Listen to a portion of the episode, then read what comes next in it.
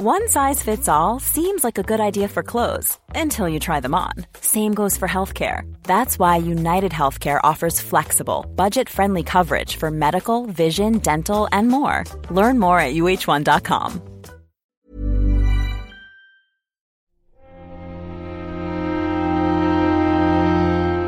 Muy buenas a todos y bienvenidos a El Nexo, una serie de pequeñas reflexiones sobre la actualidad del videojuego. Llevo unos cuantos días un poco ausente porque de nuevo en estas fechas ya empiezo a acostumbrarme a que voy a estar malo mmm, dos o tres veces ¿vale? y, y, que todas evidentemente me van a afectar a, a toser mucho o a que dolores de garganta y no poder grabar. Así que, ¿para qué os voy a contar eh, lo de siempre? Lo de, todos los años, vaya. Eh, entonces, espero volver a recuperar el ritmo, pero evidentemente, ¿qué ha ocurrido este año? Que ha habido bastantes lanzamientos mmm, de prácticamente diciembre que no suele pasar. Normalmente en diciembre ya solemos hacer eh, algún que otro programa especial, como por ejemplo el de la cara B. Tenemos también los anuncios de los Game Awards, pero este año eh, aparte de, por ejemplo, este Callisto Protocol que hablaremos a, continuación, llevaba ya un poquito de retraso con el tema de God of War, eh, que tuve que retrasar otras cositas, como por ejemplo este Pentiment, ¿no? Que es un juego muy, muy interesante y que sí o sí iba a traer, por supuesto, a el Nexo, pero que no he podido traer hasta ahora. Ya me perdonaréis. Y bueno, Mm, incluso se me van acumulando otras de, de, recientemente lanzamiento como Final Fantasy, bueno, Crisis Core, Final Fantasy VII Reunion, que creo que también lo traeré, pero que incluso a lo mejor tengo que hacer un anexo, no sé exactamente cómo me lo voy a montar, porque también se me va acumulando actualidad, como esos Game Awards que van a ser dentro de unos días, ¿no? Así que eh, complicado, sinceramente, mm, tenerlo todo en un mismo programa, sobre todo, eh, sobre todo porque es que la voz no me va a dar para más de una hora y pico, es que ya lo estoy viendo. Es lo que, es lo que voy a poder eh, grabar y por lo tanto mmm, es lo que hay, chicos, que, os voy a contar. No me voy a distraer mucho más en esta introducción precisamente por esto mismo, así que nada, como siempre digo, agradecer eh, también ya no solo eh, el apoyo, sino también la paciencia eh, a los que apoyáis este podcast en la plataforma Patreon. Muchísimas gracias a todos los que se han unido últimamente, que habéis sido un montón. Y en breve nos pondremos con el contenido. Ya sabéis que allí puedo ser un poquito más ágil y lo actualizaré un poquito mejor. Y nada, disfrutad del programa y disfrutad de estas reflexiones sobre The Protocol y Pentiment. Vamos allá.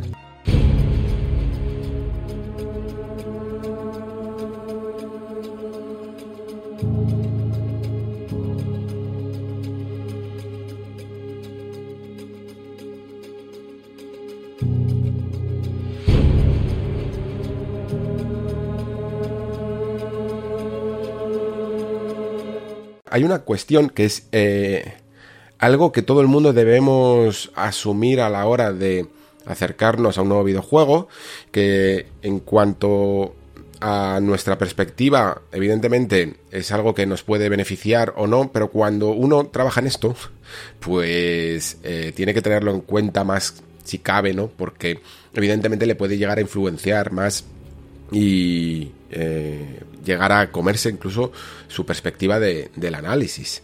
Eh, eh, lo que me estoy refiriendo es al, digamos, las ganas. Las ganas que tienes de afrontar un, una obra, mmm, bien porque sea de tu gusto personal en cuanto a ambientación, o por ejemplo por la duración, o por incluso el diseño, ¿no? Y yo intento que nunca me, me influya. Evidentemente, hay veces que te apetece más, yo que sé, pegar unos tiros. Otras veces te apetece más vivir una aventura. Otras veces te apetece más o menos jugar un juego de conducción. Eh, una experiencia más difícil o más fácil, eh, más lenta, más mmm, rápida, lo que sea, ¿no? Más de terror. Y es difícil eh, extraerse de todo eso, ¿no? Pero se tiene que hacer porque, bueno, es, es nuestro trabajo. Yo generalmente lo llevo muy bien, pero tengo que tengo que admitir que en el caso de The Callisto Protocol me apetecía mmm, especialmente, y dadas las circunstancias de lo que estaba ocurriendo últimamente, me apetecía especialmente una experiencia más cerrada y lineal de la cuenta. ¿Por qué digo esto? Porque venía, ya no solo yo, sino es que en general, eh, la industria de los videojuegos, sobre todo triples A, juegos grandes y tal, venimos de experiencias muy, muy largas, ¿vale? Este, este mismo año, eh, fijaos cómo han sido los, los juegos que han sido prácticamente casi todos nominados a los Game Awards. Juegos como Xenoblade Chronicles 3, em, Elden Ring, Horizon, Forbidden West y este God of War son juegos inmensos. Son juegos muy grandes, son juegos que además en muchísimos casos merece bastante la pena hacer el eh, casi todo el contenido o buena parte del contenido porque está trabajado, ¿no? Ya no simplemente es meter contenido para poder decir que eres muy grande, ¿no? Que er-, eres muy abierto, tienes mucha libertad y muchas cosas que hacer, pero luego en el fondo la mayoría de esas cosas que quieres hacer no te apetece tanto hacerlas o no son tan relevantes o o incluso aunque las hagas porque bueno, te puedes llegar a divertir con los sistemas que tiene el juego, son poco memorables. Ahora no, ahora, ahora realmente es que piensas en, en la cantidad de contenido que hay y, dices, es que apetece, apetece hacerlo porque hay trabajo detrás. Esto lo, lo, comenté en el especial, pero bueno, para los que no lo hayáis oído, por ser un especial y tal, lo comenté en el especial de Go, de Ragnarok, que yo pensaba que esta que no inventó, pero que sí que digamos que tanto cautivó a los jugadores con The Witcher 3 de hacer misiones secundarias mm, bastante trabajadas y tal, que se había inspirado a la gente, los estudios poco, pero en el fondo mm, los grandes estudios sí que lo tuvieron muy en cuenta. El, jugador está valorando mucho no solo el contenido por, por el puro hecho de hacer más cosas, sino porque además también el mundo de, de los grandes videojuegos, de las grandes superproducciones, de alguna manera y lamentablemente tienen una asociación extrema entre eh, precio y duración.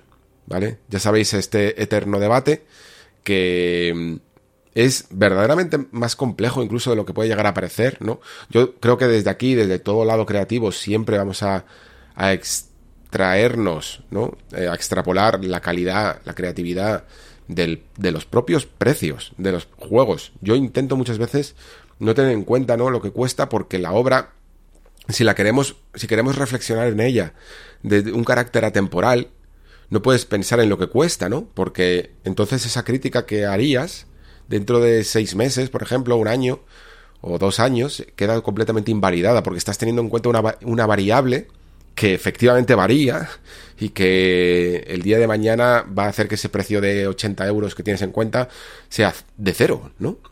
Mm, entonces, cuando hay esa percepción y esa relación entre duración y precio, es complicado. Es complicado eh, hablar de recomendaciones o, o, hacer y establecer ciertas críticas.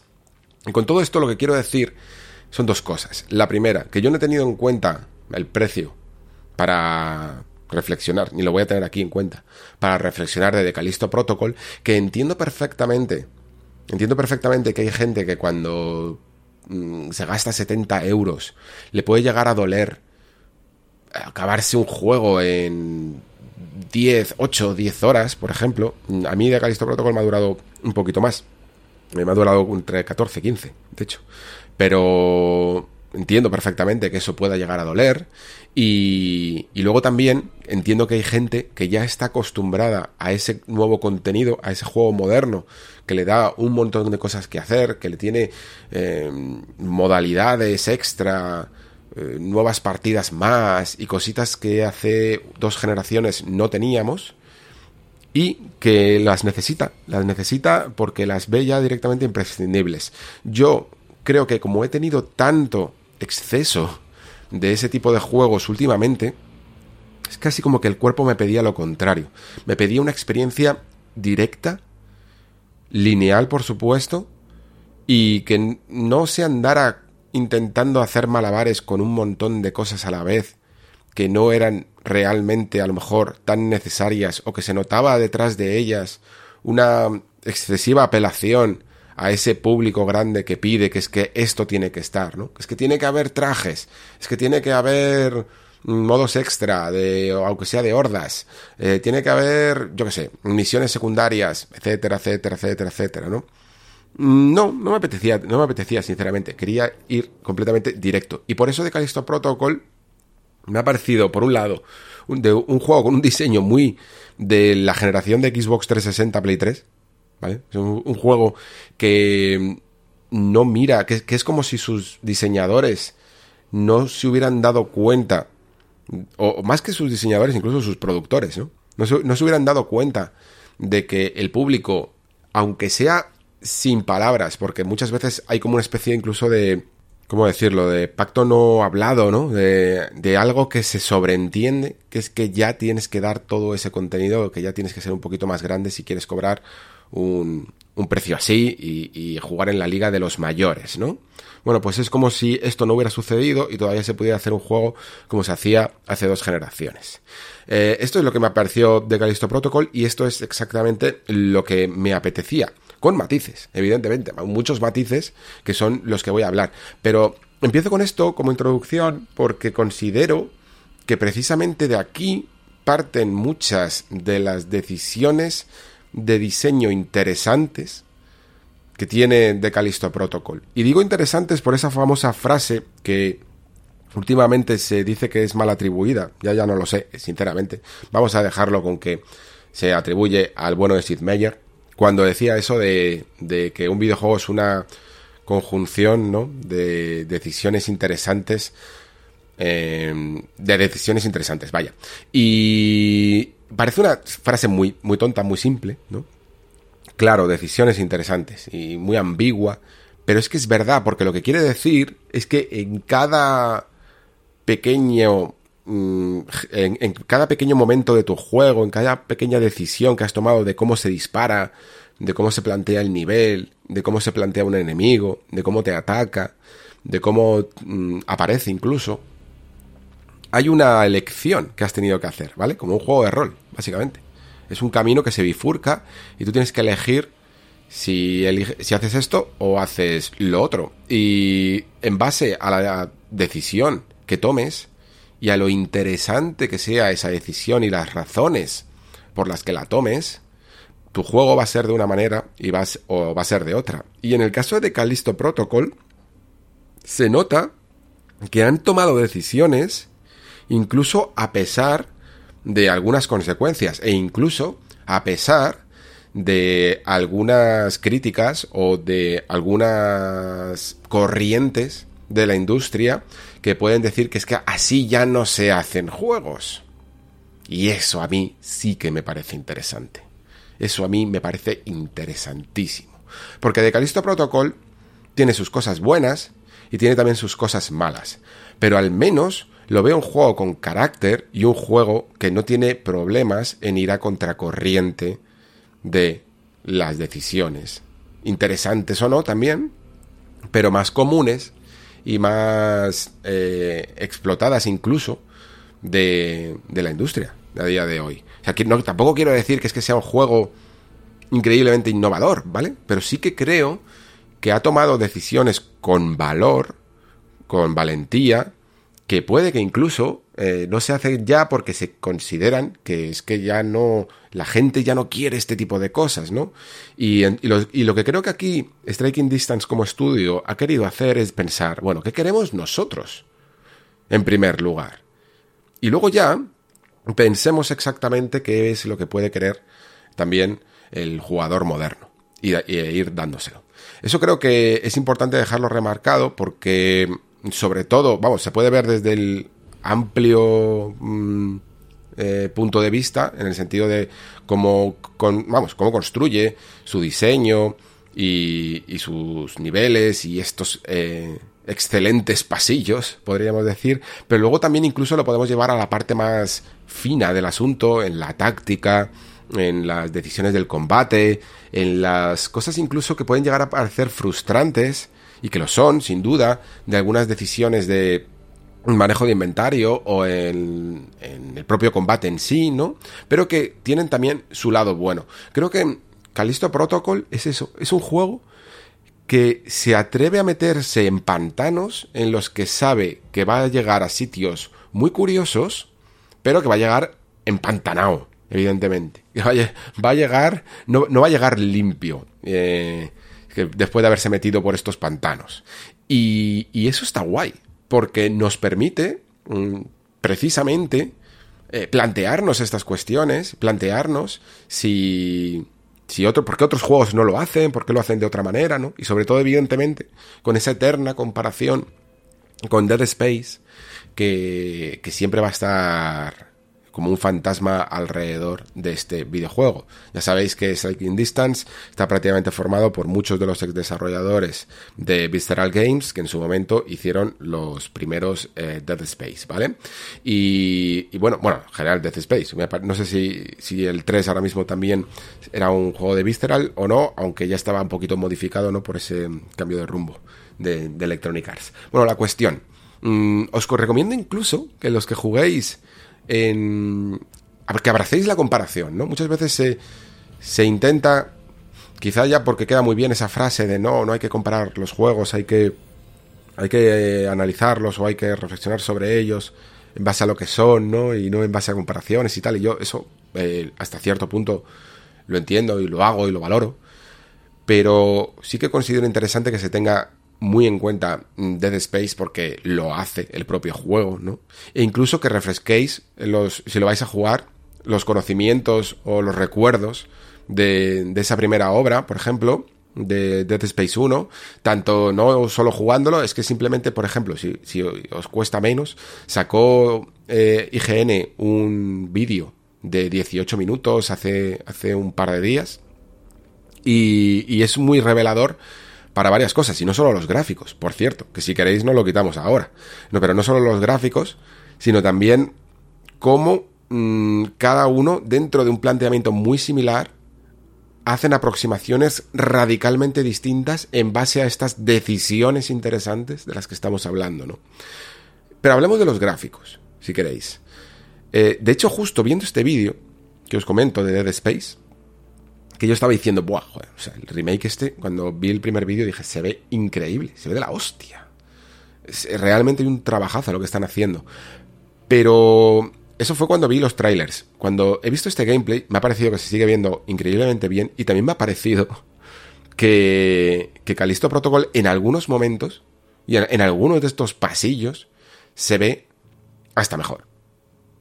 Se ve hasta mejor. Es probablemente uno de los juegos de Unreal Engine 4 que mejor se vean. Claro, tiene un truco, ¿no?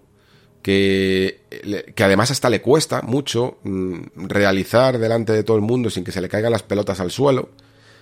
Y es el hecho de, de que para conseguir esta belleza pasillera y terrorífica y también ambientada, necesita mucho, mucha reducción mucha, mucha reducción. Yo diría que más reducción incluso de la que Dead Space puede, va a plantear, ya no solo con, planteó en su momento y tal, evidentemente no es lo mismo por los gráficos de, un juego de 360, pero ahora que tenemos este remake, mm, creo que el hecho de precisamente de que Dead Space sea un juego bastante más abierto en comparación, y digo bastante que no lo es, pero bastante más abierto en comparación con lo que es Callisto Protocol, hace que, claro, no se pueda ver a lo mejor tan, tan, tan increíblemente bien. Esta gente es que ha creado un pasillo tan, tan estrecho, pero en, en algunos casos, pero tan verdaderamente detallado que es que impacta, impacta cada uno de estos malditos pasillos. Y sí, eh, entiendo perfectamente las gracias, y yo fui el primero que la hice en privado, de, de llamarle de pasillo protocol, porque es que lo es, ¿vale? O sea, mm, hay un momento en el que te das cuenta de que no, de que no es que el juego haya empezado, haya arrancado, eh, esté introduciéndote algunas mecánicas y por lo tanto te quiera tener controlado, no. Es que estos pasillos no se van, no se van a abrir ni un poquito nunca. Bueno, alguna vez algo se abren y alguna vez incluso puedes llegar a tener alguna sala secundaria, secreta, que, que, está bien y a mí es una dirección que me habría gustado ver más, pero que mm, hacia el final prácticamente siempre va a ser exactamente lo mismo. Me pregunto, por eso, por eso más que nada hablaba de los gráficos, me pregunto si, si Striking Distance eh, decidió primero meter este diseño más lineal mmm, porque, porque quería un juego increíblemente mmm, con unos gráficos increíblemente fieles, eh, verdaderamente potentes, o al revés, ¿no? Que dijera directamente, bueno, es que yo voy a usar un diseño muy lineal, muy pasillero, eh, no va a haber prácticamente áreas ni abiertas, ni, ni muchos... Eh, ni muchas bifurcaciones, así que por lo tanto me puedo permitir hacer este, este trabajo, ¿no? Eh, este trabajo visual. No sé qué vino antes, el huevo o la gallina, pero el resultado es que se ve increíblemente bien. Se ve, se ve de verdad. Y además es que ya no solo es el escenario, sino que el propio modelo de los, de, de los personajes, sobre todo de este Jacob Lee, es, está increíblemente bien hecho, está increíblemente bien animado y hasta el modelo propio del, del personaje, no solo el que aparece en las cinemáticas, sino el que controlas, y realmente tiene una personalidad y una chorrada que a mí me, encantaba de verdad, que era que cuando ibas andando, mmm, el personaje miraba para atrás, ¿no? Se le veía todo el rato preocupado. Era, un personaje que no está todo el rato solo a tus acciones, sino que quiere hacer cosas, quiere mirar el arma, quiere comprobar algo en su guante. Eh, y sobre todo cuando vas andando, ya no solo simplemente cuando le dejas en la, típica animación estática, ¿no? Parado, sino que vas andando y dices, joder, no va a venir un monstruo por detrás. Se pone a mirar, se pone a mirar a su alrededor, se pone a mirar para atrás, pone una cara así de extrañeza, de, como de sospecha. Le, da, le, da, un, un carácter vivo de no, de no marioneta que estás manejando, sino de alguien que es capaz de rebelarse contra los propios controles y mirar para atrás cuando no se lo has dicho. Porque ¿cómo se mira para atrás en un videojuego? Se da la vuelta a la cámara. ¿Vale? O sea, eso es lo que hacemos normalmente cuando queremos mirar para atrás. Bueno, si en algunos juegos a lo mejor te puedes dar lo suficientemente rápido la vuelta, juegos en tercera persona, con el personaje, pero generalmente tú miras para atrás con la cámara primero, porque esa es la visión del jugador. Y está muy guay, eso. Eh, le, da, le da una cierta personalidad que me ha convencido. Además del propio peso, la sensación física de estar en el lugar. Creo que está, está muy conseguida. Es un juego, además, que no tanto por el miedo, ya hablaremos también de esto, o por la tensión, bueno, quizás sí por la tensión, pero, pero también por toda la conjunción de lo que hemos estado hablando, ¿no? Por el diseño de ese nivel tan cerrado, por la belleza del lugar, la belleza, entre comillas, ¿vale? Porque es evidentemente terrorífico, eh, a veces muy hasta visceral, asqueroso, pero por todo eso y por, y por cómo se mueve el personaje, una de las cosas que más me he dado cuenta es que me he tirado como el 90% del juego eh, yendo andando. Mm, en ningún momento he querido apresurar la carrera, en ningún momento he querido ir corriendo a los sitios, y ya no solo porque me pudiera llegar a salir un enemigo, sino por empaparme de ese pasillo, ¿no? Que me parece, que me ha parecido en ese caso mmm, ejemplar, ¿no? La, la, manera que tiene de tener al jugador. Lo que me parece menos ejemplar, pues es evidentemente el lastre que estamos ya viviendo de la anterior generación. Y yo esto eh, lo dije en God of War. Sabéis que me puse muy pesado en que yo sí que le detectaba un diseño muy muy mmm, obligado a rendir cuentas a la anterior generación y haciendo unas ciertas concesiones que por mucho que el estudio diga que no, me parece que se ven y que afean el ritmo. Y, digo casi afear el ritmo más que romperlo, ¿vale? Porque no, el juego puede, tener ritmo y, y, puede, y puede jugarse perfectamente las 50 horas que le hemos dado, ¿no? Pero lo afean, hace que, que te apetezca menos rebuscar y rebuscar cofres. Eh, porque tienes que pasar por esas zonas, llegar ahí con la barquita, meterte por debajo, por el lugar estrecho, no sé qué, no sé cuántos, ¿vale? Es complicado. Y, y para mí es un juego que, eh, si hubiera sido exclusivo de la nueva generación, hubiera sido mejor. Y de Callisto Protocol creo que le pasa un poco lo mismo. De hecho, me parece que puede llegar a ser hasta un poquito más grave. ¿Por qué? Porque hay ciertos momentos, sobre todo al principio, que creo que es uno de los, algunos de los momentos más más impactantes y más mejor recreados, que para conseguir ese pasillo, para conseguir esa belleza en ese pasillo, se recurre a otro tipo de pasillo. ¿Cuántas veces voy a decir pasillo en este programa? Muchísimas, muchísimas. De pasillo protocol, por eso lo decía. El caso, que se recurre a otro pasillo más estrecho, que es el que, mm, digamos, disimula la carga, ya lo sabéis, ¿no? Y hay veces que es verdaderamente cantoso, que más que disimular, canta, ¿no? Porque estás pasando por entre unas tuberías y es que es andar cinco pasos y, ya, y estás agachándote por otras y luego estás metiéndote por el huequito de otra puerta y luego estás abriendo otra puerta y todo para ir cargando la cinemática o los monstruos de turno o lo que tenga que venir porque el juego no da para más.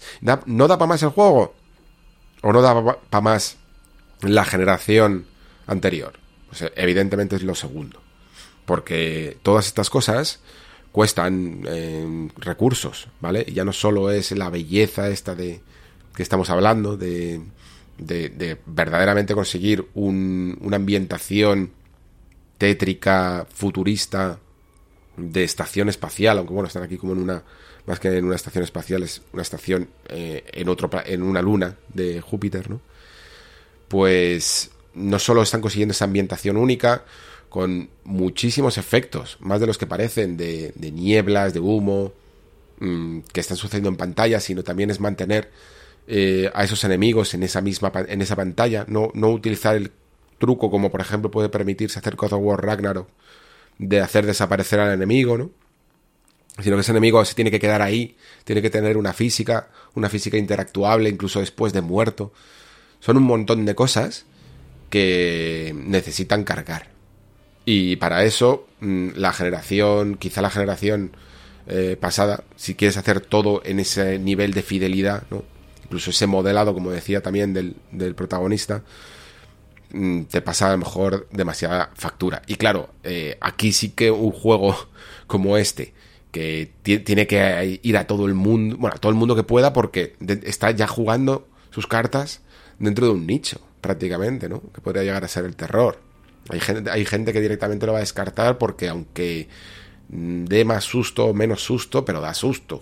Y, y te enfrentas contra criaturas muy feas que te matan de maneras muy terribles, ¿no? y por lo tanto ya descartado. pertenece a un nicho y entonces es complicado meterlo todavía más en ese otro nicho de la nueva generación. Que, yo es algo que aún así, no sé, eh, no sé cómo me lo... ahora mismo parece como muy lógico, ¿no? Claro, mm, ¿cómo vas a perder todas las ventas de la anterior generación? Pero leches, pues como todas las generaciones, ¿no? Mm, todas las generaciones ha habido alguien que ha tenido que ir dando el primer paso y enfrentarse a un nuevo mercado, ¿vale? Ya no tienes los 100 eh, millones, ¿no? 200 millones de, de, consolas vendidas de la anterior generación, ¿vale? No, tienes, tienes... A lo mejor solo tienes 40, ¿no? Juntando Play 5 y Xbox. Tienes 40 millones y bueno, y, y el PC aún así. Pero... Pero es que es muy probablemente tu público es lo suficientemente entusiasta para que se centre en esas plataformas.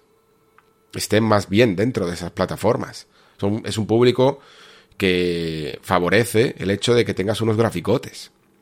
Y lo mismo, pues no, habría no habría sido mala idea. Pero bueno, son cosas que se tienen que entender, pero ya casi entrando en 2023, ¿vale? Casi entrando en el año en el que salió equivalentemente la PlayStation 4 Pro, a mí ya me molesta mucho que sigamos hablando de intergeneracionalidad. Es algo que me cuesta entender, sinceramente. Y sobre todo cuando le empieza a pasar tantas facturas a los juegos, porque si dijéramos, no, pero es que da igual, ¿qué más da? Simplemente se ve, se ve un poquito peor, más, más borrosín, a, a 30 frames y toda la historia. Pero no, es que está afectando al propio diseño. Yo estoy seguro de que Callisto Protocol hubiera sido un juego mucho mejor si no hubiera tenido que, enfrentarse a algunas de estas decisiones, ¿no? Solo, solo por querer favorecer de alguna manera esa impresión gráfica que da y que de verdad que la da, que es alucinante. Entonces, eh, ahora vamos a rebobinar un poquito, porque ya estábamos tirando mucho carrete y vamos a, a poner un poco los pies sobre el suelo y a comentar primero de qué va todo esto, ¿no? del protocolo Calisto. Bueno, mm, en teoría, tampoco es que haga falta decir mucho, pero, pero básicamente somos Jacob Lee, que, que somos una un especie de, digamos, contrabandista o algo parecido, piloto de una nave que termina en la luna de Calisto y que por circunstancias fuera de su control, pues termina en la cárcel de... Bueno, la, han llamado... se llama Black Iron, ¿vale? La han llamado Ferro Negro una cárcel que han puesto ahí dentro en esa luna que es como una especie de prisión de máxima seguridad, ¿vale? Lo que ocurre es que no va a estar mucho tiempo encarcelado porque justo cuando le aprisionan mmm, nace este brote que parece que está convirtiendo a todo el mundo, a los presos, en unas criaturas muy mmm, terribles y con muchos dientes, muy, muy, muy desfiguradas, que se llaman biófagos, ¿vale? Pues ese es el planteamiento y, y para casi de contar, porque aunque sí que suceden algunas cosillas en esta historia, evidentemente, bueno, ¿ves? Es que ya, ya estoy yo casi aquí eh, perdonándoselo al juego, ¿no? Como diciendo, evidentemente tú no vienes aquí a la historia porque ese es un juego de terror, vienes a pasarlo un poquito mal, a pegar unos tiros, a divertirte con la ambientación, y la historia es un poco lo de menos. Y aunque es un argumento lícito, pues se podía haber hecho mejor. Creo que cualquiera que juegue, el, principal problema que va a tener con la historia es que la ha visto 27.000 millones de veces. Eh, prácticamente igual. Prácticamente igual. Y salvo alguna cosilla que digo, anda, mira, esto no me lo esperaba. Pero, pero no por el. No por el giro o por la sorpresa, sino por la forma de presentarlo. Que digo, anda, mira, esto no, esto no me lo esperaba, vale. Esto, esto por, aquí se podría haber tirado un poquito mejor. Mm, seguimos creyendo que mm, el género del terror, casi como, casi mal, de una manera tan mal pensada como en algunos momentos ocurrió con la literatura de género, que era como en plan, esto es literatura menor, ¿no? Esto es algo que nunca va a llegar a tener unos estándares, porque claro, y a ver, la, la crítica que se hacía muchas veces venía de algunos años en las que sí que es verdad que se tomaba el género y la ambientación por el todo. Es decir, que si tú escribías sobre fantasía, ciencia ficción o terror, solo te interesaba producir esas sensaciones en el, en el lector y no te interesaba realmente construir unos personajes. Pero poco a poco se fue demostrando que no, que el setting es una cosa y tú sigues teniendo unas obligaciones con esos personajes y con sus arcos y con sus conflictos y todo esto, ¿no? Bueno, pues esto de Callisto Protocol todavía no lo tiene del todo dominado. Y aunque sí que es verdad que en algunos momentos sí que parece que va a querer hacer algo, pero creo que ya es demasiado tarde y no consigue del todo haber tenido eh, interesado al jugador en este personaje, en este Jacob Lee, ni prácticamente en ninguno de los que les acompañan. O sea, quieres saber, evidentemente, y al final terminas cayendo un poquito más en esos hábitos eh, de simplemente, bueno, pues venga, ya me contarás un poquito cómo ha pasado todo esto, aunque me lo puedo imaginar, porque he visto 20.000 películas iguales, pero realmente mmm, podría llevar a este tío como podría estar llevando a cualquier otro. Y ese para mí es un problema. Creo que mmm, si de alguna manera la narración hubiera estado también eh, preocupada de de tratar eh, las inseguridades, los miedos o las preocupaciones que las puede llegar a tener de por qué este personaje y por qué incluso las acciones que realiza o ha realizado eh, afectan a, lo que está sucediendo en pantalla, creo que se podría haber construido algo mucho mejor. Y podría haber sido algo que realmente te interesara totalmente.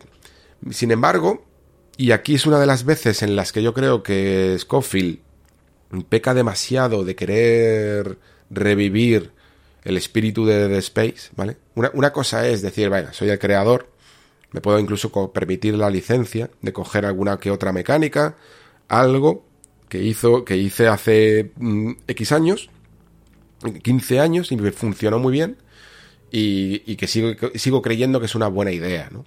Pero luego hay otras cosas que tienes que aceptar que no, que no lo son, o que el mundo ha cambiado, ¿no? Y por ejemplo, es que en las grabaciones de audio, ya no solo es que hayan utilizado el mismo recurso, un recurso que se utilizaba eso en Xbox 360, ¿no? La generación de, de juegos como Bioshock, el propio de Space, en el que te encontrabas por ahí gente que, tira, que, grababa cintas, ¿eh? se grababa su vida en cintas y luego las tiraba. Y, y, te, escuchabas ahí todos los testimonios, en partes además. Se, dedicaban a distribuir sus diarios eh, por toda una base, grabándolos en parte y luego tirándolos. Y dices, ok, vale, de toda la vida del Señor hemos tenido también estos documentos, siguen a día de hoy y sigo y yo por lo tanto sigo teniendo la misma crítica con ellos. No es la manera más orgánica de tener a un eh, jugador interesado. Y yo entiendo que en el género del terror se usa mucho porque digamos que el bueno, el terror es muy solitario, ¿no? Es muy difícil mm, tener compañeros que te sigan, que que bueno, que con los que puedas interactuar de más maneras y que a la vez se vaya desarrollando un poquito la historia. Pero es que, lamentablemente, encima, estas, grabaciones que te encuentras no te cuentan prácticamente nada. Pero prácticamente nada. O sea, yo dije, venga, me voy a, intentar aquí eh, eh, coger todas las que pueda y ir armando el puzzle. Y realmente es que no hay. Es que, claro, partiendo de la base de que no hay mucho puzzle que armar, se quedan en, en declaraciones muy tontas de muertes, de cómo alguien se murió, o de, oh Dios mío, me equivoqué en esto, no sé qué, o mira como sospecho de no sé quién, pero que realmente no te dejan ni te animan ni siquiera a armar ese puzzle en la cabeza en el que te vayas contando tú mismo eh, como un detective la historia con elementos cruciales, porque claro, esa es otra, ¿no? Problema de encontrarte grabaciones y de escribir eh, guiones para grabaciones es que siempre tienes que contar con el hecho de que haya gente que no las coja o, que no las encuentre o que encuentre unas partes y no otras. Y entonces, ¿cómo armamos este puzzle? ¿no? Bueno, pues ahí tienes dos... Mm, tienes varias opciones. La primera es no hacer este tipo de cosas. La, segunda es, ya que las haces, al menos ten valor de confiar en tu público, que es lo que hace Dark Souls, ¿no? O sea, Dark Souls también hay cosas cruciales que te puedes encontrar en un objeto y que otra persona no lo ha encontrado. Pero confía en que la comunidad se una o que el jugador rejuegue. Tendría incluso más motivos para rejugar si lo que contara es interesante, ¿no? Pero si lo que haces es ser eh, cohibido con la narración, porque claro, ¿Cómo vas a contar algo demasiado crucial en una grabación tirada por el suelo? Pues entonces mmm, estás aburriendo al, jugador con, información redundante que no sirve para mucho, sinceramente. Para mí esto siempre, por eso siempre lo considero un error. Este, este, tipo de, este tipo de narración está casi condenada desde el principio, ¿no? Bueno, pues eso es un poquito el planteamiento narrativo de, de Callisto Protocol y ya empezando evidentemente ya con el diseño de juego, que es donde está lo más interesante del asunto, em, aquí encontramos cosas más, más divertidas, ¿vale? En primer lugar, el combate. El combate es algo que a mí me tenía súper preocupado al principio, cuando empecé a jugar. Ya había leído que tenía bastante importancia el tema del cuerpo a cuerpo, pero no sé por qué no me imaginaba el, cuánta importancia en el fondo la tiene. Porque yo pensaba, esto, esto va primero de pegar tiros y luego ya, mm, de vez en cuando, pues le pegas un mamporrazo a alguno que se acerca, porque alguna mecánica tiene que haber para algún enemigo rápido que se acerque, lo que sea, ¿no? De remate, cuando no tengas balas, cualquier historia. Algo, algo que sustituya a ese acto un poco cutre de zarandear el arma de un lado a otro que teníamos en Dead Space, ¿no? Pero cuando vi que se lo estaban tomando muy en serio y que realmente había eh, mucho, mucho combate, sobre todo al principio, evidentemente, que vas cogiendo las armas poco a poco, mucho combate con la porra eléctrica, fue como en plan, ahí va. Eh, vamos a ver exactamente cómo funciona esto, porque mm, siempre he sido un poco de la opinión de que, a ver, hacer un shooter muy bueno mm, es difícil, ¿vale? Diferenciarlo, por decirlo así, de alguien que simplemente puede incluso coger un script y chufárselo al Unity, pues hay evidentemente mucha mucho talento detrás de hacerlo bien, hacerlo cómodo, hacerlo con game feel y es complicado. pero creo que hay mucho más, mucha más diferenciación, ¿no? Es mucho más complicado conseguir un combate cuerpo a cuerpo. Primero porque tienes que tener más en cuenta temas como animaciones, eh, distancias, mm, ritmos, contraataques, eh, interrupción de animaciones y además de todo esto darle un cierto estilo, porque en el shooter te puedes hasta permitir un poco copiar la manera en la que alguien apunta con un arma en otro juego, pero es más raro hacerlo en combate cuerpo a cuerpo, ¿no? Incluso cuando se hacen Souls Likes se intenta añadir alguna cosa, o, es que a lo mejor ni siquiera se consigue, ¿no? Pero se intenta mm, que no sea exactamente, exactamente igual. De hecho, joder, fijaos como este Life of P, ¿no? Como se copia tanto de Bloodborne que canta, ¿no? Canta mucho más. Y sin embargo, en un shooter no lo veríamos tan crucial, ¿no? Entonces, en este juego, al meter, yo sabía que al meter tanto combate cuerpo a cuerpo, era más fácil cagarla. Básicamente. Era más fácil cagarla. Y por ejemplo, eh, dentro de una de las cosas que mm, está más dividiendo a la gente entre si le gusta o no, es precisamente esto. Eh, para, habrá gente que para ellos le han cagado. Para mí, sinceramente, después de acabarlo y, y haber mejorado bastante la porra y haberle dado bastante eh, a la cabeza sobre cómo, por qué toma las decisiones que toma, a mí me parece bastante brillante. Sinceramente lo digo. Porque aquí entran esas pequeñas decisiones interesantes de las que hablaba al principio, eh, emulando la, frase esta de Sid Meier. Creo que, mm, que tener una alternancia entre combate a distancia con armas y combate cuerpo a cuerpo es una genialidad. Es una decisión realmente que le da mucha vida y personalidad a The Callisto Protocol. Imaginaros este mismo juego si hubiera sido solo disparar. No hubiera sido ni lo mismo, ni el proceso mental en los combates hubiera sido exactamente igual.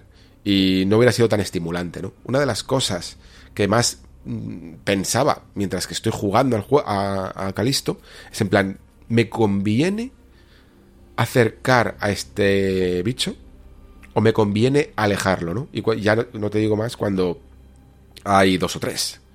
Cuando realmente se ponen las cosas un poquito más tensas y tienes que ir jugando con a quién atacas primero y cómo lo haces, ¿no? Y cuánto incluso eh, vas a tardar en, en cargártelo con la porra mientras se te van acercando los otros, cómo lo vas a hacer, ¿no? Y la manera incluso en la que conjuga todas las circunstancias del combate, que ya comentaba antes, ¿no? Que eh, estos, estos bichos son realmente, estos biófagos, son realmente, mm, se adecuan mucho a, las circunstancias del combate e incluso a su propio cuerpo. Porque Vale, no es un combate como en Dead Space en el que haya que disparar a las extremidades para matarlo porque son sus puntos débiles. Es un combate mm, muy voluble en el que incluso puedes llegar a la situación en la que si, les rompes los brazos, pues no tienen mucho con qué atacarte. ¿Vale? A lo mismo te pueden quitar un poquito de vida, pero eh, esas animaciones de agarrarte y de morderte o de, arrancarte la cabeza, como en estas animaciones ya de muerte trabajadas, pues no van a suceder con ese bicho, porque no tiene brazos. Y, lo tienes que tener en cuenta. Entonces, mm, se acabó el sencillamente disparar al punto débil del enemigo. Tienes que saber exactamente cuál es la mejor manera de, de contraatacar o de, o de interactuar con, este, con estos enemigos, ¿no?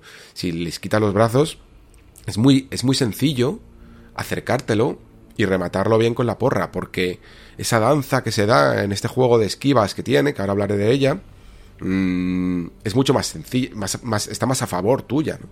porque no tienes que preocuparte, por tanto, por el ataque del enemigo. Este esquive, del que comento, creo que ha sido una de las cosas más polémicas que estoy viendo en cuanto al combate en este juego.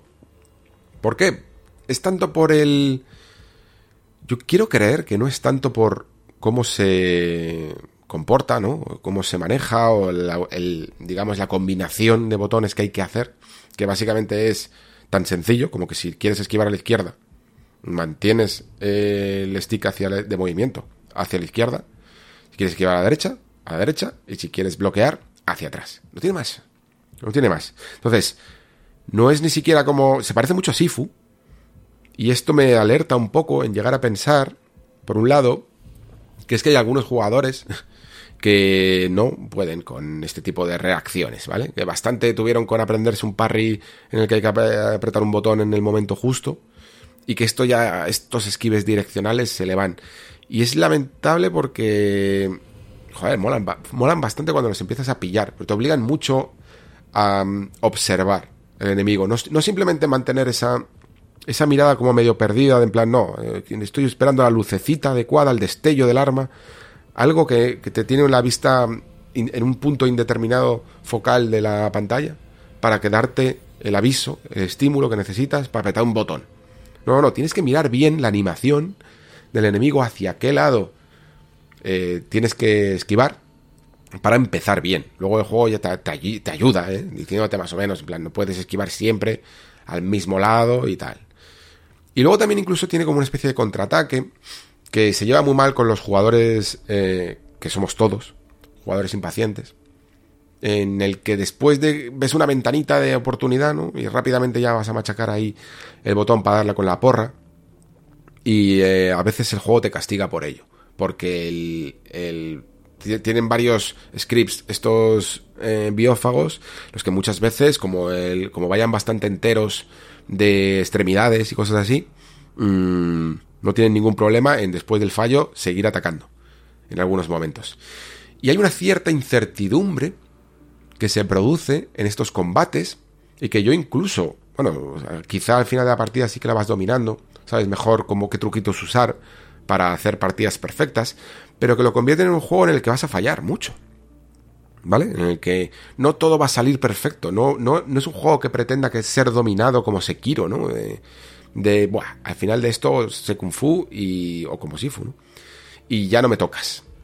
Hay una cierta incertidumbre que a mí personalmente sí me gusta. Sí en, el contexto del propio juego. Pensadlo también con los propios enemigos. Los, enemigos son injustos. o sea, no, no te presentan, no están ahí esperándote visibles como en un juego de From, ¿no? En plan, eh, bueno, los que te van a atender alguna emboscada o lo que sea pero no, no pretenden que el combate sea justo. Pretenden asustarte primero, desestabilizarte incluso de que no sabes por dónde va a salir, para luego salir en tu cara y, además no simplemente hacer el susto de gritar ahí, ah, no, no, sino que te van a, atacar al instante, ¿vale? Hay incluso algunos momentos, creo que el juego, la declaración de intenciones que hace cuando muchas veces abres un armario que se supone que te va a dar salud y te sale un una maldita babosa gigante que te come el cuello, eh, es básicamente esa, a decirte, esto no es un juego en el que puedas hacer todo perfecto, es un, hay un poquito de azar, hay un poquito de jugártela, ¿no? Y el combate y los esquives con los combates, creo que tienen mucho de eso. Tienen mucho de, oye, mira, mm, te vas a equivocar, vas a morir, no pasa nada, esto es un juego para eso, para morir, para ir aprendiendo poco a poco y luego ir tomando decisiones también tú inteligentes. Y esta es la parte que más me fascina de Callisto Protocol. Los momentos en los que tú vas diciendo, cuando ya vas poco a poco consiguiendo algunas armas y tal, vas diciendo, vale, eh, tengo esta situación, ¿qué hago? Mm, puedo ponerme nervioso y gastar balas a lo, loco, eh, puedo seguir con estos dejes que tengo de todos los shooters que juegan en mi vida y apuntar a la cabeza, y además el juego es de nuevo tan inteligente como para decirte varias veces, ¿estás viendo cómo ese enemigo al que, has, al que le has reventado la cabeza va sin cabeza y sigue yendo a por ti? Como si no le hubieras hecho nada. Quizá dentro incluso del lore porque tiene ojos en los brazos o en el pecho, yo qué sé. Te sigue viendo perfectamente. No, no, va, no va por ahí como pollo sin cabeza. No, no, no te sigue, te sigue buscando y, te sigue yendo a por ti a matar. Eh, esto, esto lo que te quiere decir es en plan, no somos el típico juego tradicional shooter de, mm, de pegar tiros perfectos en el lugar adecuado, en la cabeza y tal. Tienes que enfrentarte a las mecánicas que hemos ideado y al planteamiento táctico que te ofrecemos. Y, todo nace del inventario, yo diría nace del inventario, de un inventario además súper reducido al principio, y luego coges un traje, te da un poco de oxígeno y vuelves a sentirlo reducido. Y, y es precisamente así, por un lado, para que tú pienses, ok, no puedo coger todo lo que hay en este juego. No puedo coger todos los medkits, no puedo coger todas las, eh, municiones, no puedo coger mm, todos los eh, unidades estos de energía para el guante, luego hablamos un poco también del guante.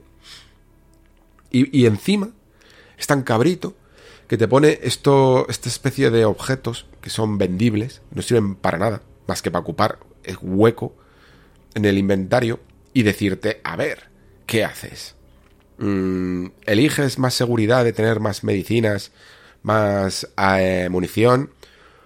O, prefieres tener esta, esta basura en el inventario, pero que luego la vas a llevar a una tienda y te van a llevar un montón de créditos para poder mejorar tus armas.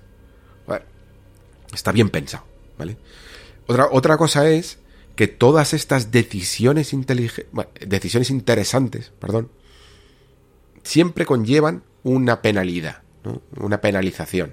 En mi caso, por ejemplo, es que para ciertos jugadores como yo, que somos un poco obsesivos de, la perfección en la manera de coger todo y revisar todos los niveles y, y, querer ser eficiente con la gestión del inventario, ¿no? Los que ordenábamos nuestro maletín de Resident Evil 4 por unidades, colores y, y tipos de arma y tipos de munición según el arma. Bueno, pues esta gente estamos condenados. Porque realmente el juego no quiere que cojas todo y hay que hacer sacrificios. Y, si no los quieres hacer, vas a hacer mucho pa' aquí pa' allá, a veces, eh, a la tienda, para, porque has dejado algo en el suelo, pero tú recuerdas que todavía ahí podías conseguir un kit medicinal o había mm, algo que podías recoger, y entonces puedes romper un poco el ritmo. En un juego que ya de por sí avanzas lento, hay una cierta letanía, terrorífica en, su manera de proceder, lo puedes romper todavía más, hasta el punto de casi de que te recuerde esto a Resident Evil 0 en esos momentos fatídicos. Lo que pasa es que ahí era más grave, evidentemente, había objetos clave, pero mm, estos momentos en los que tenías que ir, pues eso, dejando cositas en el suelo, cambiándolas por otras, entonces las usas, avanzas para gastar un poquito de balas, vuelves para atrás, coges los objetos, en fin, algo de esto hay, ¿vale? Pero es, digamos así, las, son las reglas del juego. Es en plan, todo esto funciona porque tú tienes un inventario limitado y por lo tanto, en base a lo que... Mmm, digamos que a los objetos que más mmm, lleves, es decir, ¿qué prefieres? ¿La seguridad de llevar medkits? ¿La seguridad de llevar munición? ¿O la, la inseguridad de llevar objetos vendibles, en base a esa conjugación de inventario, vas a tener que afrontar los combates de una manera u otra. Así que hay momentos en los que me he encontrado que llevaba un montón de munición y ahí evidentemente pues no hay mucho que, pensar, ¿no? Tienes que disparar más de la cuenta. Pero que esto es curioso, ¿no? Porque que en un survival se te pida disparar más de la cuenta para permitirte hacer sitio en el inventario para guardar otras cosas que a lo mejor son más relevantes en este momento, que te interesan más porque eh, vas flojo de vida o porque necesitas un espacio en tu inventario para eh, objetos vendibles, ¿no? Pues es una mecánica interesante. O muchas veces, pues iba muy sobrado de kits medicinales y he decidido a, atraer mucho más a los enemigos y utilizar más eh, la mecánica del esquive y de la porra, aunque me comiera un montón de golpes. Porque es que eh, en cualquier momento sabía que podía utilizar más un kit de medicinal de que en otro momento me hubiera ahorrado, porque es que lo iba a tirar. Mm, si no. y esto hace que mientras que estás combatiendo o en esos momentos intermedios en los que ya te dan un respiro, puedes explorar un poco y, echar un vistazo a tu inventario, hacerte estas pequeñas tácticas para saber exactamente cuál es la mejor manera de, proceder. Y otra decisión interesante, pero a la vez no sé hasta qué punto mm, consigue, más, más que acertada o desacertada, es eficiente, es la de la lentitud a la hora de hacer ciertas acciones por parte de nuestro querido amigo Jacob. Porque es el tío más pachorra a la hora de cambiar de arma o a la hora de eh, curarse, ¿vale?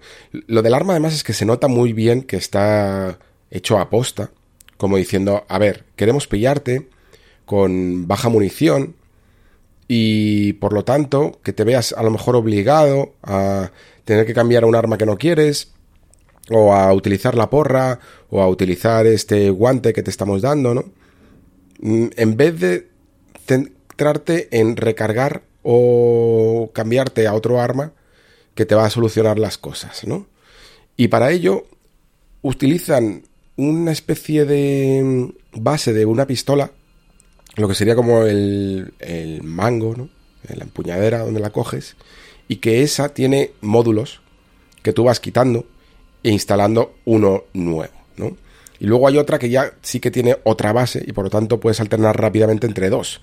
Pero si quieres alternar entre X diseños que vas cogiendo, tienes que desmontar la parte de arriba de un arma, volver a poner la otra, lo que la hace imposible prácticamente en mitad de un combate porque es que eh, el enemigo muy pocas veces te va a dar esa ventana de tiempo para hacer algo así, ¿vale? Eh, recargar es algo que sí que podrías hacer, pero muy probablemente te vas a comer un golpe, lo que pasa es que al menos pues tienes el arma lista como para hacer esto. El problema en cambio de, la cura es quizá ya más puede, más, más divisivo, yo diría, porque, vale, o sea, hacen que la cura sea tan lenta que la oportunidad de curarse sea mm, tan mínima, tan mínima que yo solo lo conseguí una vez y porque el enemigo era un bicho muy especial que le gusta mucho como camuflarse o irse para allá para luego atacar desde otro lado, ¿vale?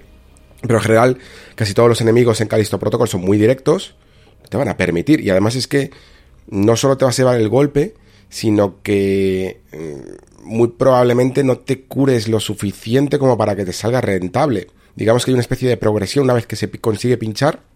Hay una especie de progresión dentro de su barra que haría que si no se completa del todo, algo te hubieras curado, pero muy probablemente con la leche que te van a dar después eh, no te, haya servido más que para tirar un kit medicinal. Entonces, entiendo perfectamente cuál era el planteamiento de esto. Yo creo que ellos pensaban que sí, queda tiempo y lo mismo y lo mismo para un enemigo solo lo daría. Si por ejemplo le agarras con el guante, le lanzas para allá, se cae al suelo, le, pegas un tiro en la pierna o algo, lo mismo te daría tiempo a curarte. A mí en alguna ocasión, como digo, me ha dado.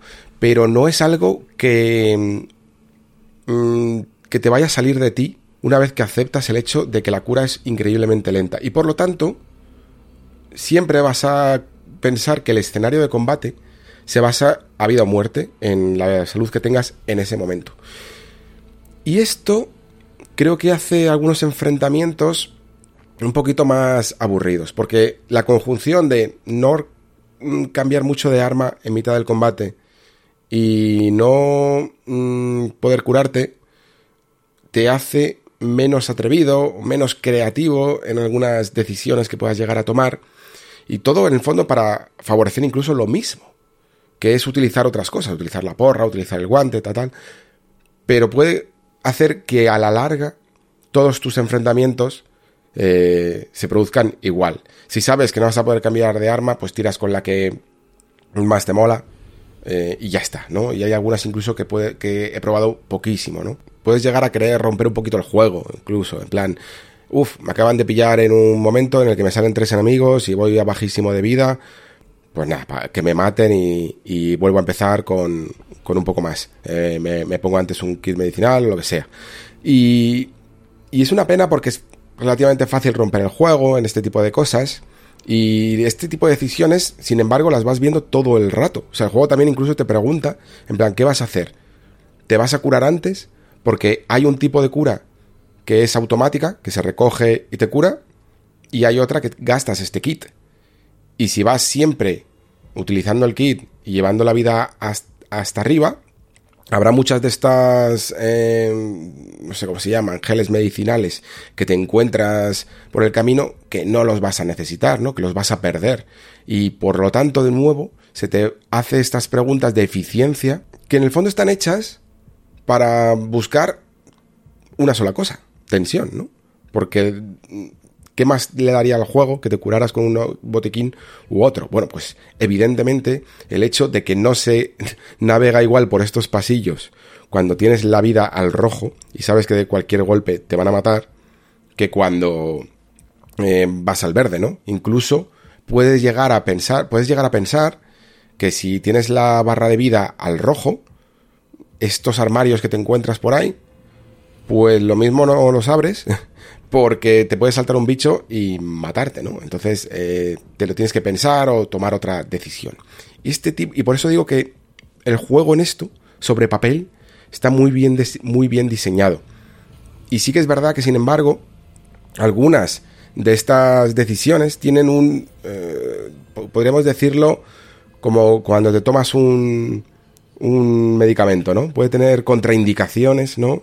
O efectos adversos no esperados y por eso hay mucha gente que no comulga con, con, algunos de ellos, ¿no? El tema del combate, a mí esa incertidumbre sí que me genera una presión y me mola mm, saber que existe un riesgo, que no siempre me va a salir perfecto.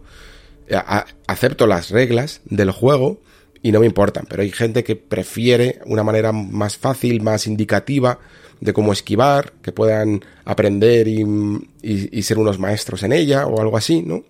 Y que no le requiera mirar tanto al bicho de cerca o directamente que, hubieran preferido que fuera un juego de pegar tiros.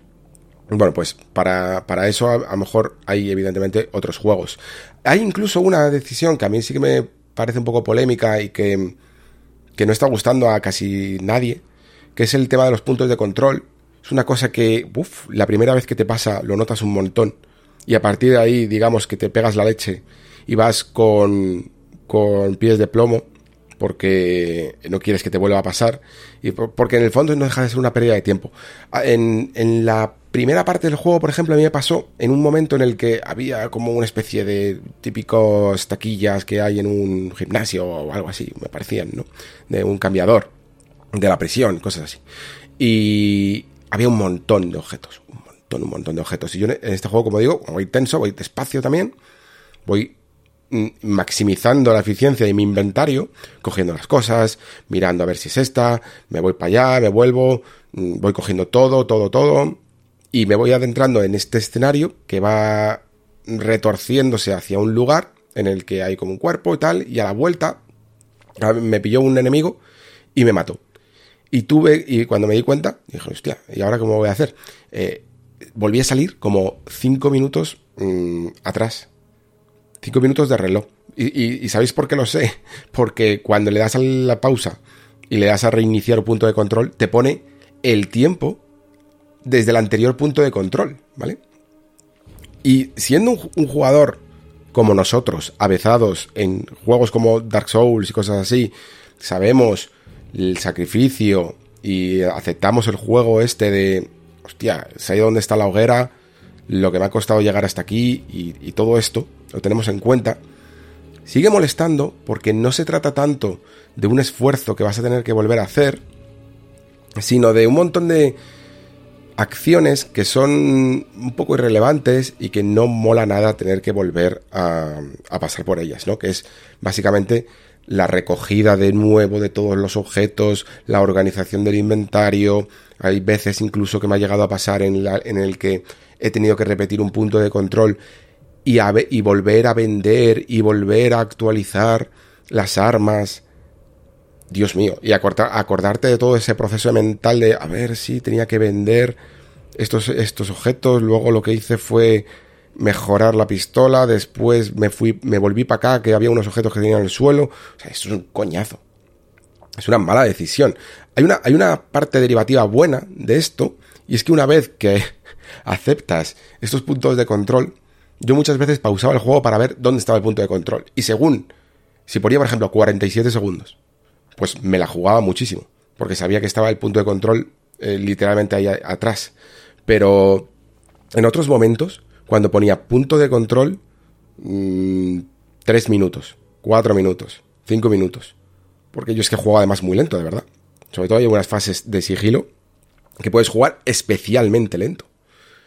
En esos momentos la tensión realmente, realmente crece. Y no sé si se ha hecho aposta que el propio jugador sea consciente de dónde está el punto de control. Y entiendo que se han puesto el, el temporizador, puede que sí. Pero es algo curioso que hayan, que hayan tomado esta decisión. En general no está sentando bien por lo que comento, ¿vale? Porque le, añades una carga de trabajo que no debería. Pero es que además, siendo un juego tan increíblemente lineal, es como que se hace un poquito antinatural. Lo cual nos lleva, de nuevo, un poquito de vuelta del pasillo a, hablar de ese diseño de niveles. Eh, os decía antes que, que veía este vídeo de Dead Space y veía un poquito cómo, cómo se hizo, el primer juego refrescaba, y me di cuenta de que Dead Space es un juego mm, relativamente más abierto, en eh, comparación con, no es que sea el juego más abierto del mundo, pero en comparación con Callisto Protocol, es un juego mmm, algo más abierto y creo que esa también incertidumbre entre cuál es el camino correcto, fijaos que hasta teníais el, el pulsar el stick para, para que te dijera el camino, eso significa que al menos hay más que un camino. Y esa incertidumbre de no saber exactamente si la puerta por la que vas es la correcta o a lo mejor te tienes que desviar para conseguir una llave, para activar no sé qué, para mm, conseguir una sala extra secundaria o a lo mejor simplemente es una en la que te va a salir otro monstruo y te va a quitar más vida. Esa incertidumbre está muy bien, de tener que ir haciéndote un pequeño mapa mental en la cabeza con un poquito de exploración, de agencia, que nunca viene mal. Y no, no diría que Callisto Protocol debiera mmm, transformarse en un, yo que sé, en un Metroidvania o en un juego de mundo abierto o algo así para ser más moderno. He empezado por eso diciendo que a mí me apetecía una experiencia lineal y que yo las valoro mucho. Este tipo de este tipo de diseños, pero es que el de Calisto es especialmente especialmente lineal. Llega un momento en el que le puede llegar a quitar mucho la gracia, porque sabes que es que no hay más mm, no hay, no hay más manera que ir para adelante y como máximo en algún momento se puede llegar a bifurcar un poquito para encontrarte creo que solo hay dos o tres salas secretas en todos los capítulos y, y como máximo un pequeño camino que te puede llevar a, a, un cofre o algo, o algo por el estilo, ¿vale? Si cada capítulo hubiera tenido su sala secreta, sus caminos un poquito secundarios, su manera de llegar al mismo punto o, o, algo por el estilo, algo que lo sacara de ese pasillo para convertirlo más en una ratonera, ¿no? En un laberinto, podría haber hecho cosas muchísimo más interesantes. Y como no lo hace, creo que su fórmula, que al principio me parece muy interesante y que poco a poco intenta diversificarla, llega un momento en el que se desinfla. Creo que también es por eso por lo que mucha gente ve el final como su parte más pobre y es porque se le acaban las ideas. Este, este diseño no crece, tampoco eh, crece en cuanto a número de enemigos o situaciones distintas. Yo creo que el propio espacio de juego no lo permite y por lo tanto caen redundancias en repetir enemigos que no debería, en repetir situaciones que ya no dan miedo porque te conoces perfectamente cómo funciona ya cada uno de los enemigos y por lo tanto, mm, por mucho que te los mezclen y te pongan uno de cada, vas a saber perfectamente eh, cómo reaccionar y lo hace, como digo, un poquito menos interesante. Creo que eso es un problema. Es que fijaos, Dead Space es, en el fondo, una, de las cosas que antes he dicho que me gusta más de Calisto es que creo que, por ejemplo, en el combate, mmm, hace, cosas de maneras más interesantes, incluso con el propio sistema este de, de gravedad, por decirlo así, que también viene heredado de The Space, también hace cosas más interesantes con, con, las trampas, pero ya no solo con las trampas, sino con las distancias, de cómo acercarte a un enemigo cuando debes, o cuando mantenerlo alejado, o cómo lanzarlo rápidamente para quitártelo de encima para poder encarar a otro más importante.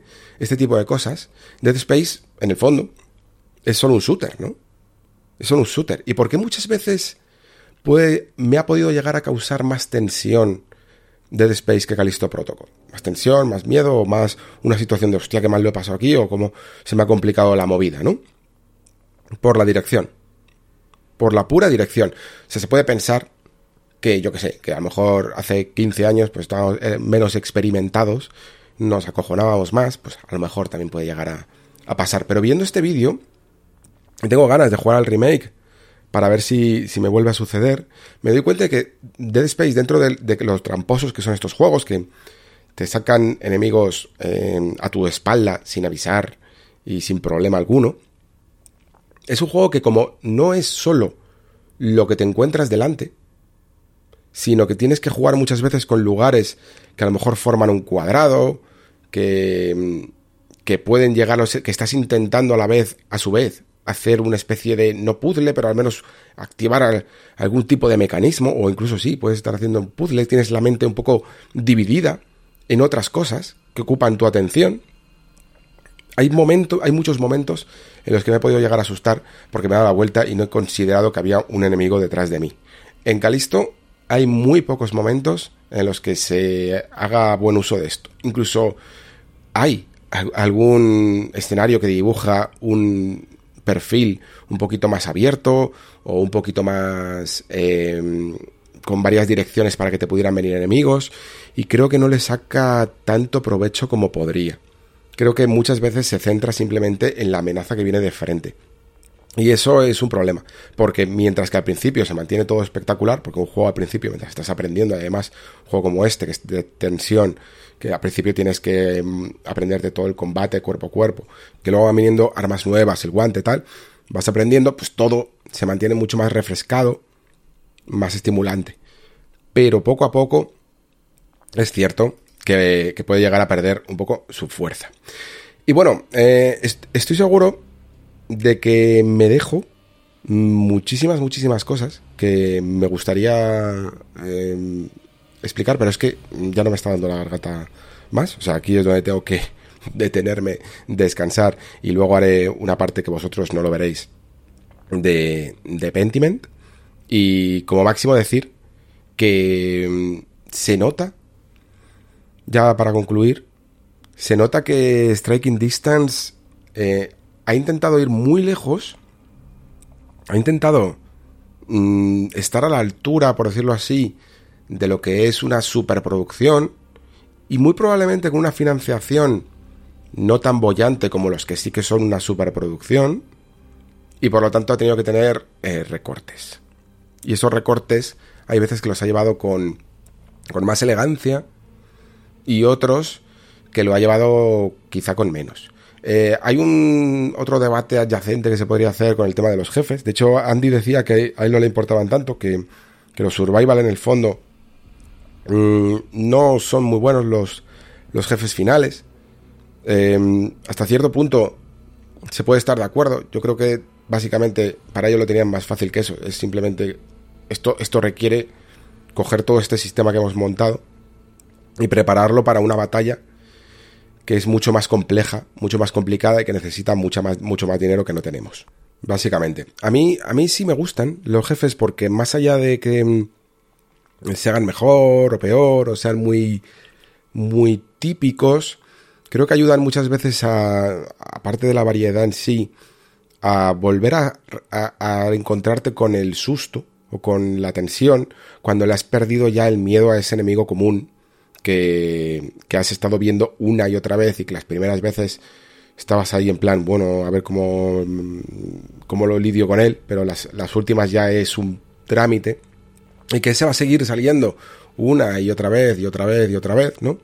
Y sin embargo un jefe bien introducido incluso, si tienes como varios encontronazos con él y tal, puede llegar a, generarte una tensión de mierda. Voy, voy hacia él, sé que voy hacia él, sé que en cualquier momento por fin va a saltar y es un bicharraco gigante que. o un bicho que me va a matar de unas animaciones personificadas que me van a dar mucho asco.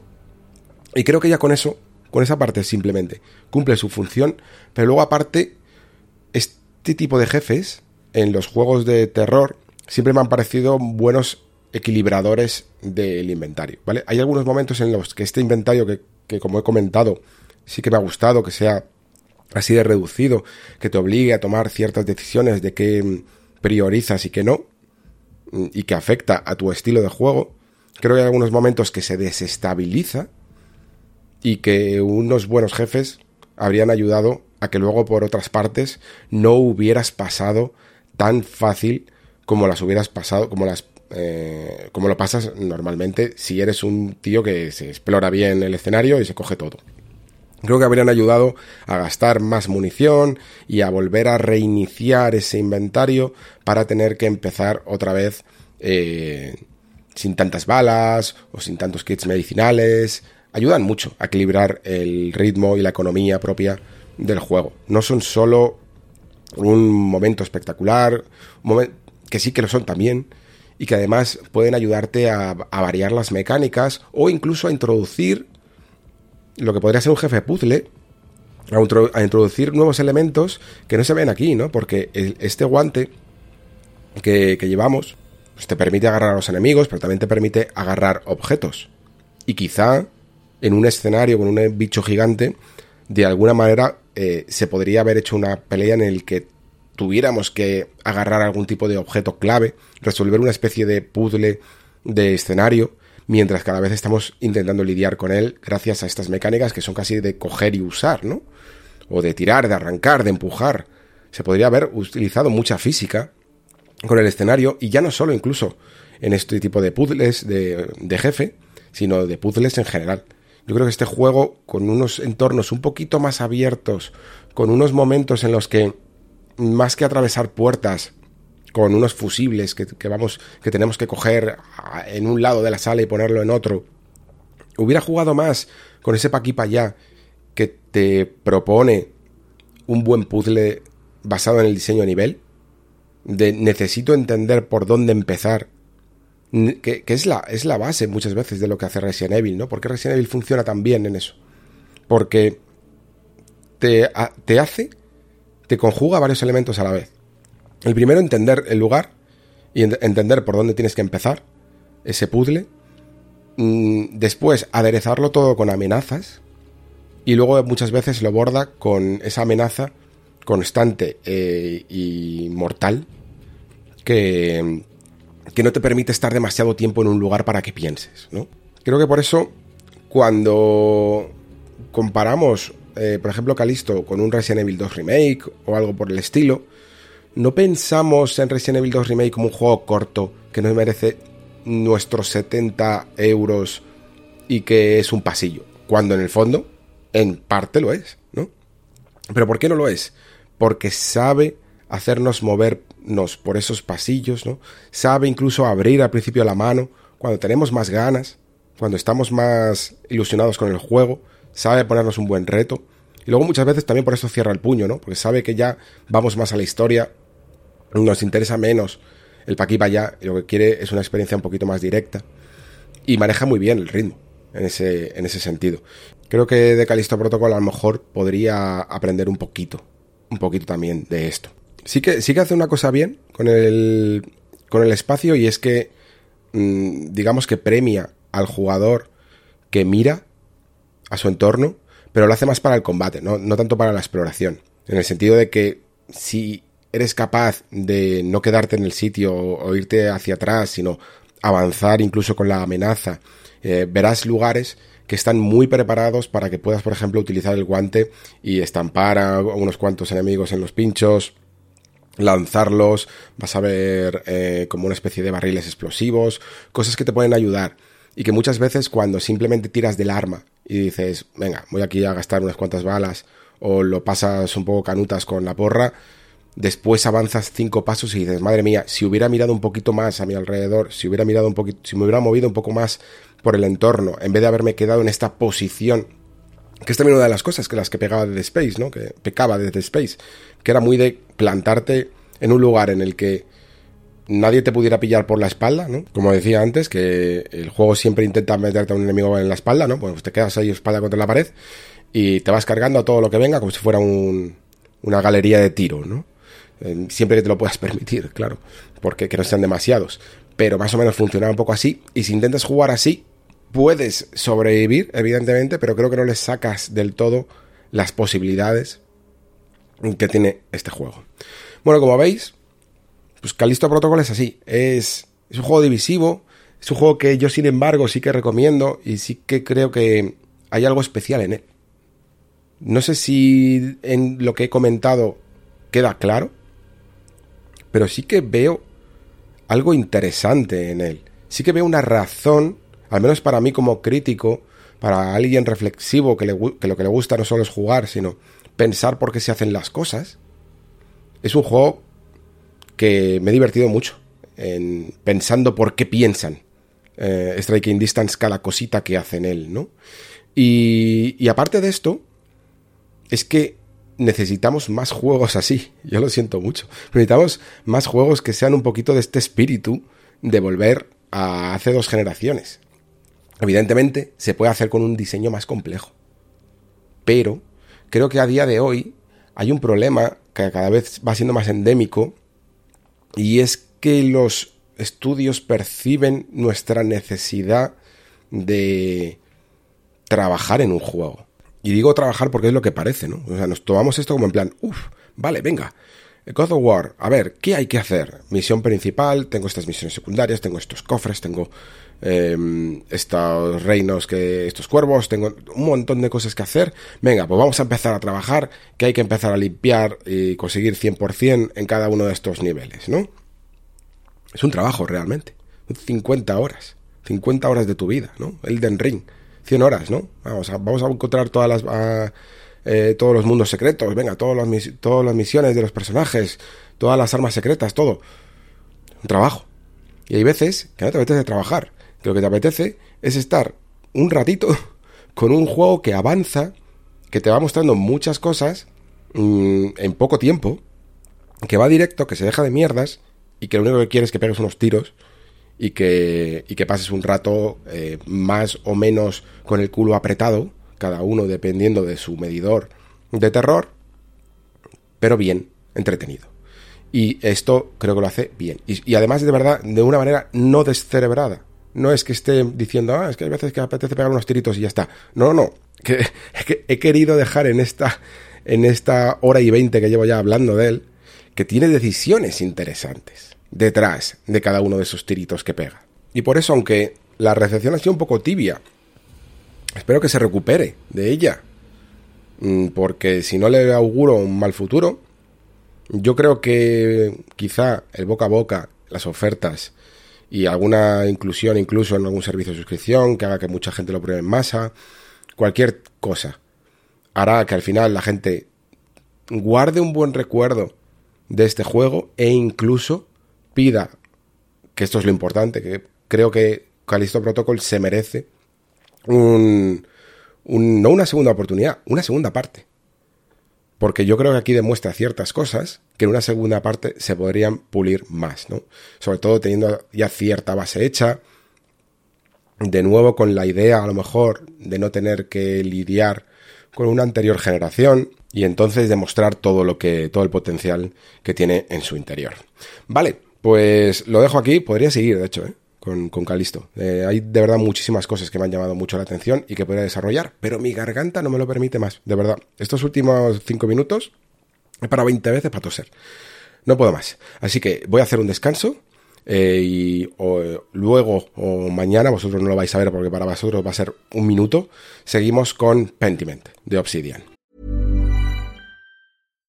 One size fits all seems like a good idea for clothes until you try them on. Same goes for healthcare. That's why United Healthcare offers flexible, budget friendly coverage for medical, vision, dental, and more. Learn more at uh1.com.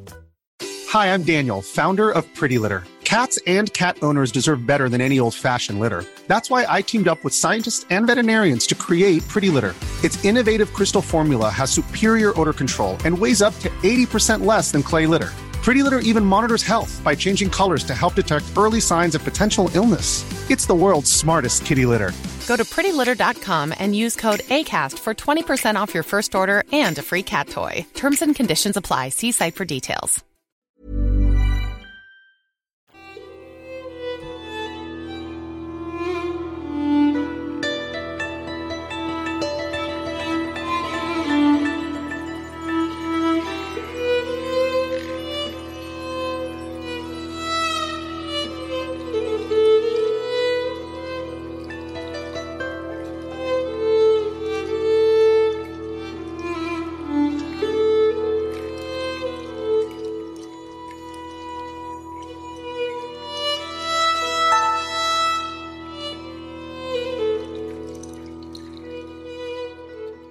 Bueno, para hablar de Pentiment, realmente eh, hay que, creo que hay que dividir un poco esta sección, porque soy incapaz de hacer una reflexión solo sobre el juego, sino también de lo que supone que exista este juego, que me parece igual de interesante. Mm, porque creo que tenemos que admitir que Pentiment es una rareza. Y habría también que matizar que evidentemente hay juegos, no, no quiero decir tampoco similares, pero hay juegos que son rarezas, que existen y que siempre han existido y siempre existirán, y que este, en el fondo, em, tiene una particularidad, y es que evidentemente pues viene de un estudio grande como Obsidian, viene de lo que es a día de hoy ya prácticamente una first party eh, con, con Xbox, y por eso tiene un tratamiento relativamente especial, porque no significa que no hayamos visto cosas similares, en, sobre todo en el mundo del PC, ¿no? Y que pueden suceder todos los años. Y que probablemente, por esa condición, pasan un poquito desapercibidas. Y ahí está el matiz. Que precisamente los nombres que hay detrás de esta producción lo hacen ya no solo destacar, sino también pues conseguir esa... Eh, ese protagonismo o, esa relevancia que muchos otros lamentablemente no pueden. Y podríamos decir, bueno, es que es injusto entonces que se hable más de este que de otros juegos mm, que están hechos por desarrolladores independientes y que no tienen tanto mm, prestigio detrás, no tanto nombre detrás y por lo tanto no se habla tanto de ellos. Bueno, pero es que creo que precisamente el hecho de hablar de este juego ayuda a sobre todo a acostumbrar o al menos a animar a más gente a ver esta industria de la manera que a mí me gustaría que fuera, que es mucho más variada.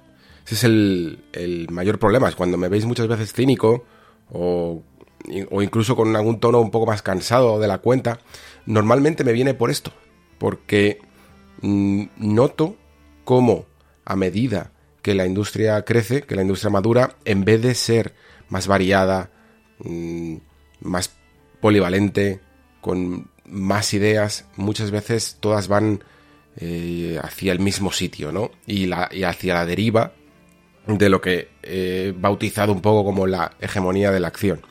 Las propias mecánicas basadas en la acción se han comido buena parte de lo que mm, no necesariamente tendría por qué haber sido esto. Eh, lo curioso de esto es que podréis decir, bueno, hay muchos juegos originales a, día de hoy, sí, pero es que yo diría que hasta en los 90 los había de más temáticas y de más estilos distintos. Ahora se siguen más unos patrones de cómo se deben de hacer las cosas, de cómo mm, hay que construir ciertas estructuras que incluso se repiten en los juegos más atrevidos.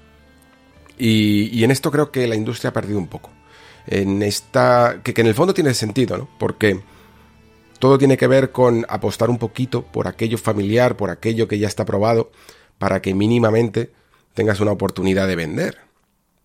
Y esto es algo que hace mm, dos o tres décadas a lo mejor no era tan necesario porque los videojuegos eran un poquito más, como industria, eran un poquito más ingenuos, no estaba todo tan cuadriculado, mm, se permitían riesgos porque había que empezar todavía a construir las reglas y construir sistemas. Y precisamente por eso se hacían cosas mucho más, más locas. Y sobre todo también en el mundo del PC. Yo que venía más de, de esa liga, eh, veías cosas verdaderamente alucinantes. De, de conceptos, tramas, historias, que a día de hoy todavía me parece que son... ¡Wow! O sea, que, son conceptos que no se atreverían a, explorar en juegos a día de hoy, ¿no? Y por eso creo que Josh Sawyer, el director, una de las leyendas de Obsidian y el director de este Pentiment, dicen que, que este juego es prácticamente, bueno, mm, algo que podía haber salido, que quería hacer desde los 90, porque es en los 90, no es solo cosa mía, es que es en los 90, cuando realmente este tipo de, de propuestas, mm, digamos que no parecían rarezas. Sencillamente era algo, algo más, algo más que se aportaba, sobre todo al mundo de la aventura, de lo que conocíamos antes Ya no solo como aventura gráfica, sino podemos dejarlo simplemente como aventura, ¿no? Porque Pentiment a mí me ha parecido más eso, una especie de concepto de aventura tradicional que, que de juego, incluso de rol, porque para hablar de juego de rol tendríamos que cogerlo con muchos matices de lo que significa a día de hoy este, esta palabra y este género, ¿no? Aquí no hay tanto, tanta estadística, sí que hay algo de, de orígenes, de conceptos que puedes atribuir al personaje. No sé si hasta, hasta qué punto, en el fondo, son tan principales como para que puedan llevarse el, eh, verdaderamente el género, ¿no? De, de qué es Pentiment. Y de hecho es tan así y tan rareza que al final creo que Pentiment se puede definir mejor por aquello que no es que por aquello que es. Porque ya os digo, es que ni aventura hasta suena también mal porque suena, evoca a, a una especie de viaje épico que no es el juego. Y rol, como digo, tampoco me parece lo más apropiado, ¿no? Pero lo que sí que no es, es un juego de acción. No, no es un juego de mecánicas, de reflejos, ni cosas así. Es una historia que difícilmente se pudiera haber contado igual en otro formato que no fuera el videojuego, porque tiene unas características que si bien no son eh, la, las más interactivas, esto también hay que dejarlo claro, sí que se apoyan muy bien en el medio para poder eh, reforzar los mensajes. Y el hecho de poder estar en un, en, un, eh, en un formato que te permite, por ejemplo, hacer cosas, aunque sean tan tan pequeñitas como poder eh, señalar palabras, manejar bien un, glosario de personajes, eh, de línea de tiempo, de, de, saber cuándo sucedieron cada una de las cosas, de saber quién es quién dentro de este pueblo, de poder hacer consultas a términos históricos en tiempo real, son cosas que, oye, a día de hoy incluso a través de, de un libro digital se podrían hacer bien, ¿no? Porque mm, tú directamente en un Kindle puedes eh, seleccionar cualquier palabra y te puede llevar a una entrada de la Wikipedia, por ejemplo, y no tendrías ningún problema, ¿no? Lo podrías leer enseguida, prácticamente sin perder mucho ritmo. Y incluso los propios libros también tienen glosarios de personajes, ¿no? Que cada vez son más eh, complejos. Y por lo tanto, pues quieren llevar una especie de cuenta de cuántos personajes hay eh, y, y, hacerte una especie de refresco de, de dónde vienen y de cómo proceden, ¿no? Pero claro, como aquí también entran en cuenta elementos de, de cuál es tu historia personal con cada uno de estos personajes, eh, cómo se ha modificado su historia, qué decisiones has tomado que le afectan directamente, que han cambiado radicalmente su, su porvenir, pues es que no hay ningún medio más adecuado que, que el videojuego, ¿no? Creo que esto es eh, una manera de justificar que Pentiment pues eso, eh, sea verdaderamente un videojuego y no simplemente una novela que jugamos en consola. Mm, porque lo puede, lo puede llegar a parecer por el mucho, la cantidad de, de texto que tenga, ¿no? Que casi en esto, en este intento de definirlo, le llamemos incluso novela visual. Que podría ser quizá hasta lo que mejor se le atribuya al juego, porque tiene mucho de ir pasando diálogos, pero creo que también tiene algunas cosas de cosecha propia que lo hacen un ser verdaderamente único. Y este Pentiment también es único porque porque hay que tener un poco de valor en el fondo para intentar contar una historia eh, en, basada en, en, el siglo XVI en, y ambientada en el sacro imperio eh, germánico ¿no? de, la, de la época, con muchas, muchas, muchas influencias eh, religiosas y no sencillamente por coger esa ambientación para después, yo que sé, mm, como decía antes, ¿no? Para, para, poder realizar una historia bélica de acción o cualquier historia. No, no, no. Simplemente apoyarte en los conflictos que había en esa época en la que, de hecho, claro, a nosotros en España a lo mejor nos pilla un poco de, de lejos, no tenemos el contexto tampoco adecuado, porque toda esta parte de la reforma de, la, de la, iglesia y de las, bueno, de las reformas protestantes eh, iniciadas por, por Martín Lutero nos pillan un poco de lejos. Aquí en España, ya que aquí, la, aquí sí que había una hegemonía de la Iglesia muy bestia y aquí no se pasaban las fronteras de ningún tipo de cuestionamiento de cómo debía de ser la Santa Iglesia Católica. ¿no? El protestantismo en España tenía las puertas cerradas, básicamente, y por lo tanto no había dilemas en este sentido. Pero sí que es verdad que en, otros lugares del mundo y no muy lejos eh, había gente que se estaba cuestionando y curiosamente no los quemaban del todo en la hoguera, aunque sí, pero, pero que consiguieron más o menos mm, que esa especie de duda, que es un virus en el fondo, se transmitiera dentro de un organismo con el poder que puede llegar a tener la, la iglesia, ¿no? Como para convencer incluso a la a, los propios sacerdotes, a muchos sacerdotes, de que la organización que llevaba eh, toda la vida del Señor, nunca mejor dicho, entre nosotros, eh, necesitaba unos cambios. Y este contexto, ya me diréis vosotros, si ahora lo intentáis eh, conjuntar con el gamer tradicional, ¿cómo pueden llegar a pegar una cosa con la otra? Esto es algo que lamentablemente, este tipo de historias son algo que lamentablemente no se prodigan mucho por un, por un medio que hemos abrazado básicamente eh, las historias de género, mm, lo que hablo siempre, ¿no? Fantasía, terror, ciencia ficción, este tipo de cosas, como, máximo algún poco de historias de mm, en el ámbito moderno, pero siempre que se pueda coger un poquito de acción, ¿no? Precisamente por eso, ¿no? Porque mm, siento ser pesado, pero la hegemonía de la acción obliga a construir eh, ambientaciones que favorezcan la propia acción, ¿no? Y por lo tanto, pues hay que poner siempre un contexto de conflicto en el que se puedan,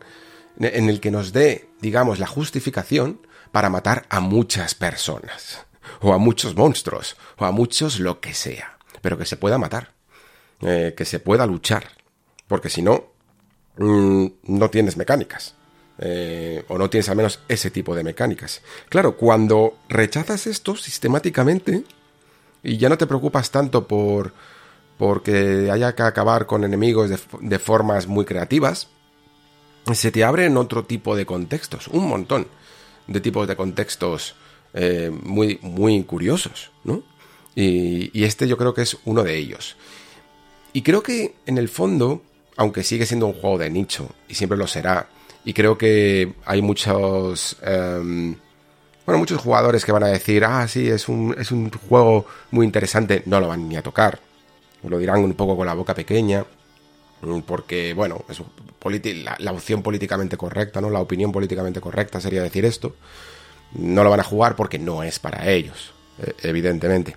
Pero si creo que en el fondo está llamando la atención de tantos jugadores es precisamente porque no están acostumbrados a mm, vivir algo así en formato videojuego.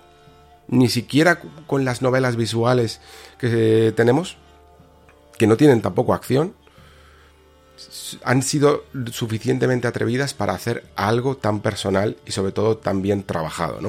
Al final, novelas visuales también tiran por temas de, yo qué sé, em, bueno, eh, teniendo en cuenta que muchas veces es un género dominado por el gusto japonés, pues tiran mucho para el anime, también incluso para la fantasía, o para el thriller, o incluso para el, sí, para el slice of life, pero moderno. Pero un juego histórico es que es muy, es muy, es muy extraño, realmente. O sea, como máximo podría acordarme de un par de aventuras gráficas o algo así, que puedan tener algo mínimamente parecido. ¿vale? Y siempre, evidentemente, las referencias al final terminan yéndose a lo que a lo que os sonará eh, con lo que se compara Pentiment, ¿no? Eh, como en el libro de Humberto Eco del nombre de la rosa, por ejemplo, que, que de hecho sale en los propios créditos de, de Pentiment. Vale, y ahora con todo esto, entonces, ¿qué es Pentiment exactamente? Bueno, pues yo diría que es una especie de mezcla de historia entre un intento por por contar una época por contar un marco temporal, por contar un...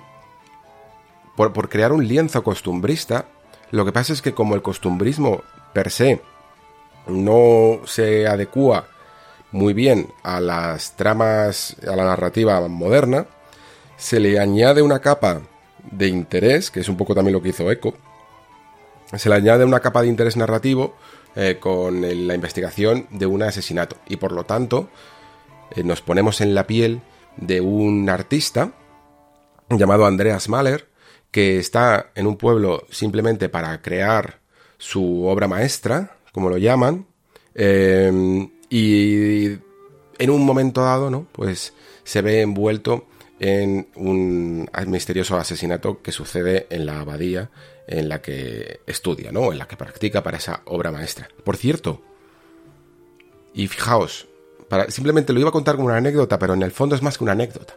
Porque es que esta es la clave de Pentiment. Es un juego que, que a medida que vas jugando, lo que sientes es que no solo te estás entreteniendo, que no solo te estás divirtiendo, sino que estás aprendiendo un montón.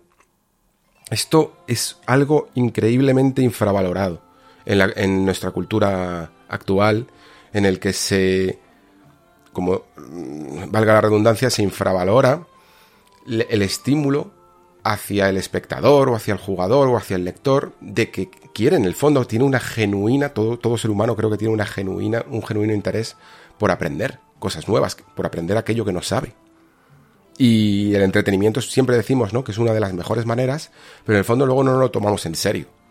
Podemos, nos gusta aparentar que, estamos aprendiendo algo, pero en el fondo simplemente nos estamos dedicando a jugar, ¿no? Y, este juego bombardea completamente todo el rato tu cabeza de conceptos y de ideas que son muy interesantes, que, que el juego desarrolla muy bien y que muchas veces simplemente las usa para acompañar la historia, pero que el jugador toma buena cuenta de ellas, ¿no? Y fijaos que lo estaba diciendo simplemente por un ejemplo que se me acaba de ocurrir de lo de la obra maestra, ¿no? Cómo ellos tratan lo que se supone que es una obra maestra. Que nosotros tenemos el concepto un poquito como desambiguado de, de pensar que una obra maestra es em, como el, el, mejor trabajo, ¿no? Que puede hacer un, un autor, ¿no? Eh, su, capilla sixtina, por decirlo así. Cuando en el fondo la, la obra maestra, según la trata el juego, es la obra que te convierte en maestro, que, que te hace alcanzar el grado de maestro. Eh, es la, el paso, el puente hacia la maestría. Y a partir de ahí se entiende que todo lo que vas a hacer tiene un cierto valor y, una, y hay que prestarle atención porque eres un maestro. Es, como, una especie de selectividad para conseguir el rango de maestro. Y es curioso. Y este tipo de cosas están constantemente, constantemente sucediendo en Pentiment.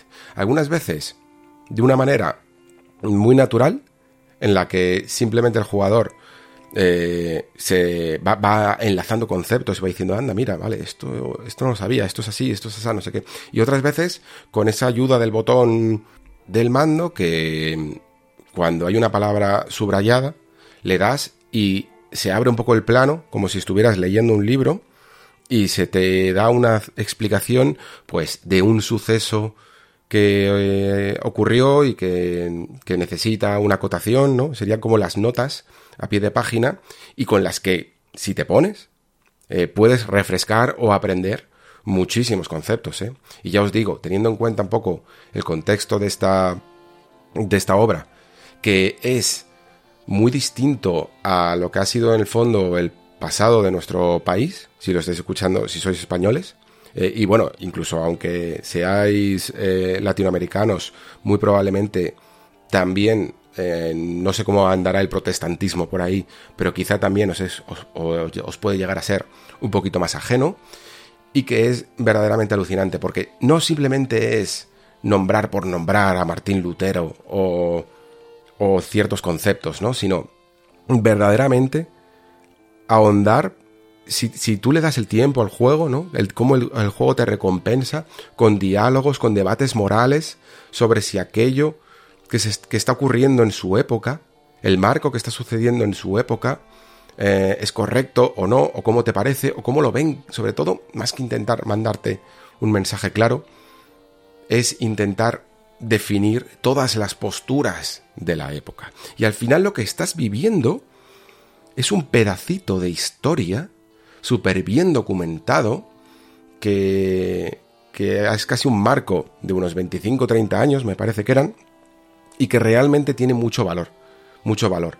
Porque creo que a todo el mundo nos gustaría verdaderamente jugar esos pedacitos de historia. Cuando la gente se, se, se ve atrapada por una novela histórica, por mucho que la trama pueda tirar, al final se queda con que tiene la sensación de haber sido trasladado en el tiempo, ¿no? De haber podido tener la oportunidad, gracias a gente que sabe más que ellos, de vivir algo que ocurrió y de una manera fiel. Eh, este juego está increíblemente bien documentado. A, unos niveles que es una verdadera demencia. O sea, cuenta con, gente muy, muy especializada en, en, la época, en la historia de la época, y que verdaderamente es una delicia ver cómo se han eh, convertido en narración todos esos em, bueno, todas esas ideas y todos esos acontecimientos para ponerlos dentro de un contexto y para ponerlos dentro de un conflicto, porque la magia no es simplemente saber, la magia no es simplemente conocer los datos, es saber cómo, cómo cuadrarlos y cómo casarlos para que mm, aporten a una historia eh, en concreto. Y, y pensando encima que estamos en un, en una época en la que todo lo que sucede sucede a unos personajes que son de relativa eh, bajeza cultural, incluso en algunos casos, pero todo dentro de un pequeño pueblo perdido de la mano de Dios, pues es verdaderamente alucinante. El juego es mm, increíblemente atrevido, ¿eh?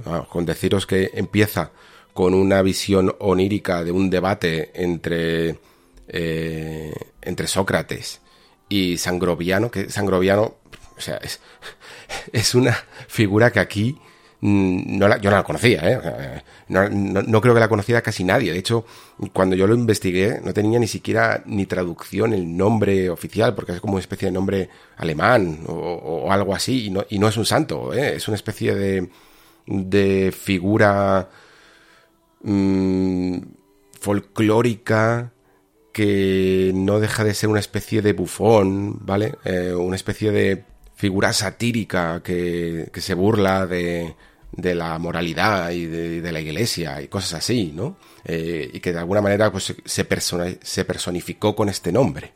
Eh, es, es, increíble. De hecho, en algunos momentos hacen hasta referencias a, a una figura, eh, una especie de monstruo mitológico aragonés.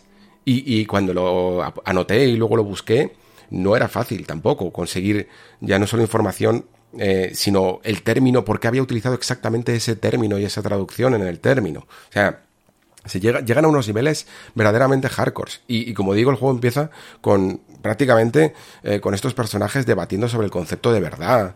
En qué momento es mejor, puede llegar a ser mejor mentir, o puede ser moralmente mejor mentir para eh, conseguir una mayor justicia, incluso que la verdad. O sea, son temas que por un lado no solemos ver mucho en los videojuegos, o a lo mejor incluso no se llegan a explorar en tal profundidad o incluso en tal abundancia, porque te das cuenta de la cantidad, en el fondo, de temas que llega a tratar, ¿no? O sea, hay momentos en los que mm, habla de los problemas eh, que tenían los homosexuales de la época, o de, evidentemente, también del machismo, y se hace incluso en algunos momentos mucha incisión en él, en la desigualdad también de clases, es un tema constante la desigualdad de oportunidades, la meritocracia de, las clases que son favorecidas por la herencia, eh, la fe, evidentemente, en contraposición ya no solo al ateísmo, sino a la herencia pagana de, mm, bueno, de creencias mm, antiguas a la religión cristiana, a qué, cuál debe de ser la función del arte, ¿no? ¿Cuál debe de ser el objetivo final que debe de tener una composición artística más allá de la simple estética y sobre todo también pues este concepto de verdad, de justicia, incluso también de leyes, de hasta qué punto debemos obedecer una brújula moral o, las leyes em, estipuladas por el hombre o por la, por la iglesia o por Dios, ¿no? Es constante, es constante la, la cantidad de maneras intelectuales que tiene este juego de estimular al jugador. Y eso es alucinante. Si además lo, lo mezclamos con este marco que comentaba de desarrollo de una historia a través de 25 años, que lo lleva, lo lleva increíblemente bien. Porque te permite no solo mm, ver cómo los acontecimientos se desarrollan, sino también cómo los personajes de todo un pueblo se desarrollan. Y esto es algo que mm, incluso aunque haya habido juegos que hayan podido tener también un marco largo de tiempo, mm, incluso aunque hayamos visto también historias, películas, etc., eh, creo que nunca lo había visto como lo, como lo hace Pentiment, porque lo hace de una manera tan natural. El juego, en, este lado tan, tan costumbrista, mm, trata también el desarrollo de los personajes, eh, sobre todo aquel, y, creo que además compensa aquellos que se dediquen más a vagabundear por, por todos los escenarios, a hablar con todos los personajes, a conocerlos, que luego cuando los ves crecer, es increíble cómo, cómo recompensa al jugador. El tratamiento de los niños, mm, cómo juguetean, cómo hacen travesuras, cómo están siempre por la... Eh, haciendo, trastadas o, eh, o simplemente mm, requiriendo atención y cómo luego esos niños van creciendo ¿no? a lo largo de ese marco de 25 años hasta hacerse verdaderamente adultos. Cómo incluso hay personas que mm, crecen, otros que mueren, otros que, siguen vivos, ¿no? Y te, das cuenta de, de, lo que significa 25 años en la vejez, ¿no? Hay gente que puede morir muy joven, gente que no muere ni para atrás y, tiene una perspectiva, ¿no? Por haber visto un montón de cosas suceder de que, que nadie más tiene. O sea, es verdaderamente alucinante ver cómo se desarrolla todo y cómo el juego lo tiene en cuenta todo para aportar a la trama. Porque, claro, si te quedas simplemente, por eso decía que lo, lo del asesinato y tal como trama externa, si te quedas simplemente con que esto va de un asesinato y de resolverlo y de quién es el asesino, puede parecer una historia más normal, pero creo que cuando Pentiment realmente despega, cuando realmente eh, sobrecoge al jugador, es cuando lo ves todo como eso, como un cuadro, eh, en, una perspectiva abierta, amplia, de, de estar viviendo un marco temporal, de estar viviendo toda la vida de estas personas, no solo la vida de Andreas Mahler y de, su, de sus orígenes y, y hacia dónde va, sino realmente del sentir de un pueblo, del sentir de una generación, del zeitgeist de una época, del espíritu de una época y de todos los cambios convulsos que pueden llegar a, vivir sus habitantes, desde el, más humilde de, de, los jornaleros hasta, el, hasta los miembros del monasterio que también están viviendo un cambio generacional en el que su arte, ¿no? la manera que tienen de, de copiar los manuscritos, Mm, está pasando a un segundo plano, ya no es tan importante, ya no se les piden eh, los mismos mm, los mismos deberes o las mismas tareas, ¿no? Eh, porque se está también convirtiendo toda esa industria eh, gracias a la imprenta. Es una manera como muy comprimida y a la vez un poquito acelerada, ¿no? De ver un cambio brutal de la época del hombre básicamente. Es como si de alguna manera alguien hiciera un marco que comprendiera entre, yo qué sé, entre los 1990 eh, y, y 2015 en nuestra época, ¿no? Y viéramos también cómo la tecnología, ¿no? Y las formas incluso de ser eh, y las generaciones distintas se van atropellando unas a otras y van, van cambiando la forma de ser y cómo van cambiando el mundo a su alrededor, ¿no?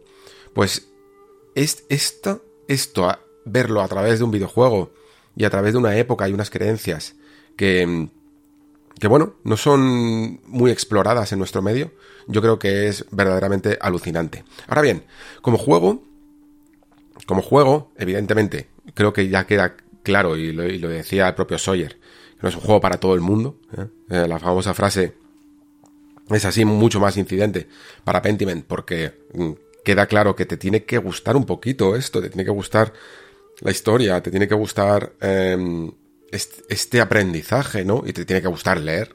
tienes que comprender que es un juego de ritmo lento. Ritmo lento que aún así, el juego es mm, no voy a decir demasiado largo, creo que dura lo que tiene que durar, pero, pero aún así es más largo de lo que yo al principio consideraba, y una vez que juegas entiendes por qué, pero aún así, evidentemente es como leerte un libro largo, y no se hace pesado, sin embargo.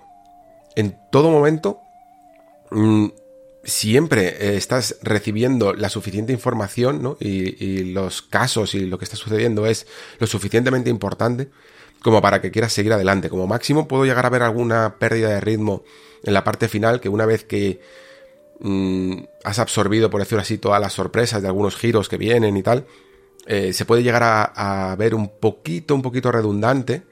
Eh, y luego, evidentemente, mm, se te olvida un poquito más porque ya llegas al final y vuelven a pasar otra serie de cosas que vuelven a capturar tu atención. Pero sí que es verdad que puede llegar a ver a un nivel mmm, de estructura narrativa un pequeño bajón. Pero, pero puedo llegar a entender por qué, por qué está hecho. Porque lo que quiere hacer el juego es barrer en ese momento para que todo lo que has mm, cosechado desde el principio, todas esas historias que has ido eh, descubriendo y a todos esos personajes, darles también una especie de cierre, ¿no? Y darles una, una importancia. No simplemente haberlos dejado como peones en, en esta historia y como no tienen la misma importancia, nos olvidamos de ellos. No, es que Pentiment de verdad quiere que conozcas a, todo el pueblo y que todo el pueblo tenga su propio arco, su propia vida y, también evidentemente en base a muchas de las decisiones que has tomado. Y aquí es donde nos metemos un poquito más en la parte de juego.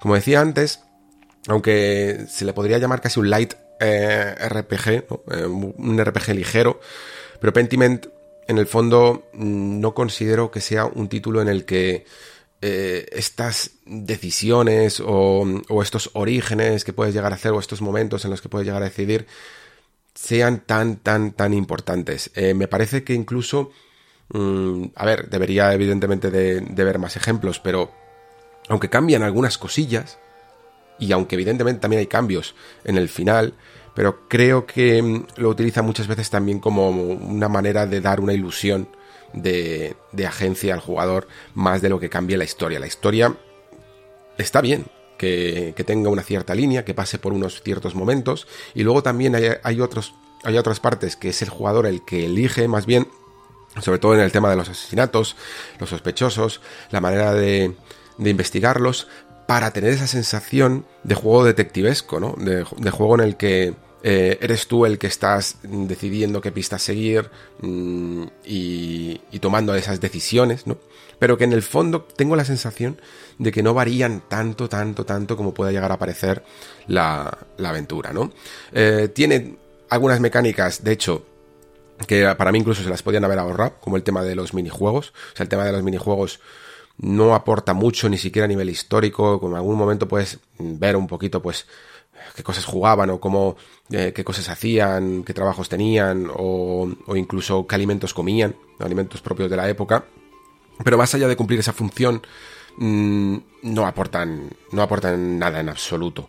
Y son tan sencillos que se resuelven solos y, y que no, no van a captar ni el interés del jugador tradicional y, al, y tampoco van a, a parecerle atractivos a aquel que no juegue mucho. O sea, no sé por qué, supongo que por, por una especie de sensación de querer aportar algo de variedad han querido meter este tipo de videojuegos, pero que realmente, como digo, no me parece que tengan nada, nada del otro mundo.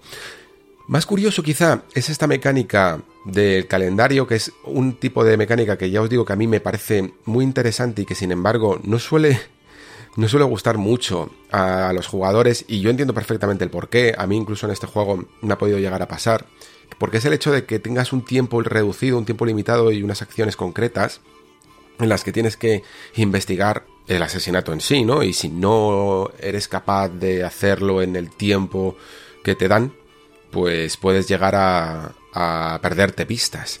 Y claro, mmm, generalmente a los jugadores no le mola nada que haya un, cronómetro, sea en tiempo real o en base a acciones que haga, que le diga... Cuánto puede explorar y cuánto no. Quieren tener todas las oportunidades del mundo para poder explorar a su antojo y una vez que terminen y que estén decididos, ya ellos a ser los dueños del reloj, ¿no? Los que avancen el crono para decir, ya estoy preparado para enfrentarme a, a quién es el sospechoso o al juicio o a lo que sea, ¿no? Como si fuera un Phoenix Wright o alguna cosa así. Esto también sucede incluso en las aventuras gráficas. Hay algunas que han intentado incluso hacer un poquito de mecánica de tiempo, no suele, no suele funcionar. Eh, a la gente le pone muy nerviosa la presión y pueden llegar a cometer errores. Pero sí que es verdad que tiene algo, creo, de, de, de interesante ese hecho, ya no solo de la presión, sino el hecho del paso del tiempo, que aquí es un concepto muy importante, muy, muy interesante. Pero, como digo, mm, en este caso, tengo la sensación de que también está un poco manipulado, por decirlo así, o está hecho para que esa presión te, sobrevenga y no puedas hacer eh, jugadas perfectas, por lo menos la primera vez. Además es que el juego es particularmente un poco obtuso en, en enseñar al jugador cómo funciona esta mecánica de tiempo y, puede llegar a hacer que, bueno, que no sepas exactamente qué, cuáles de tus acciones son las que activan el cronómetro y cuáles puedes hacer mm, mm, sin que realmente consuma tiempo, ¿no? Y cuando ya por fin lo, lo aprendes, pues esa primera porción ya se ha acabado y lo más probable es que puedas llegar a cometer algún error. Aún así, mm, no os preocupéis tanto. Mi consejo con esto que he visto algunas personas que, que se preocupaban mucho, yo, yo mismo también me preocupé. Digo, Buah, ya, ya lo he liado, ¿no? Y tienes esa sensación de que si la has liado, toda tu partida va a ir mal, ¿no? Porque muchos juegos de decisiones, en el momento en el que tomas alguna decisión crucial equivocada, puede hacer que, que vayas a conseguir el final malo o algo así, ¿no? Bueno, lo único que os puedo decir, sin spoilers, es que no os preocupéis por esto.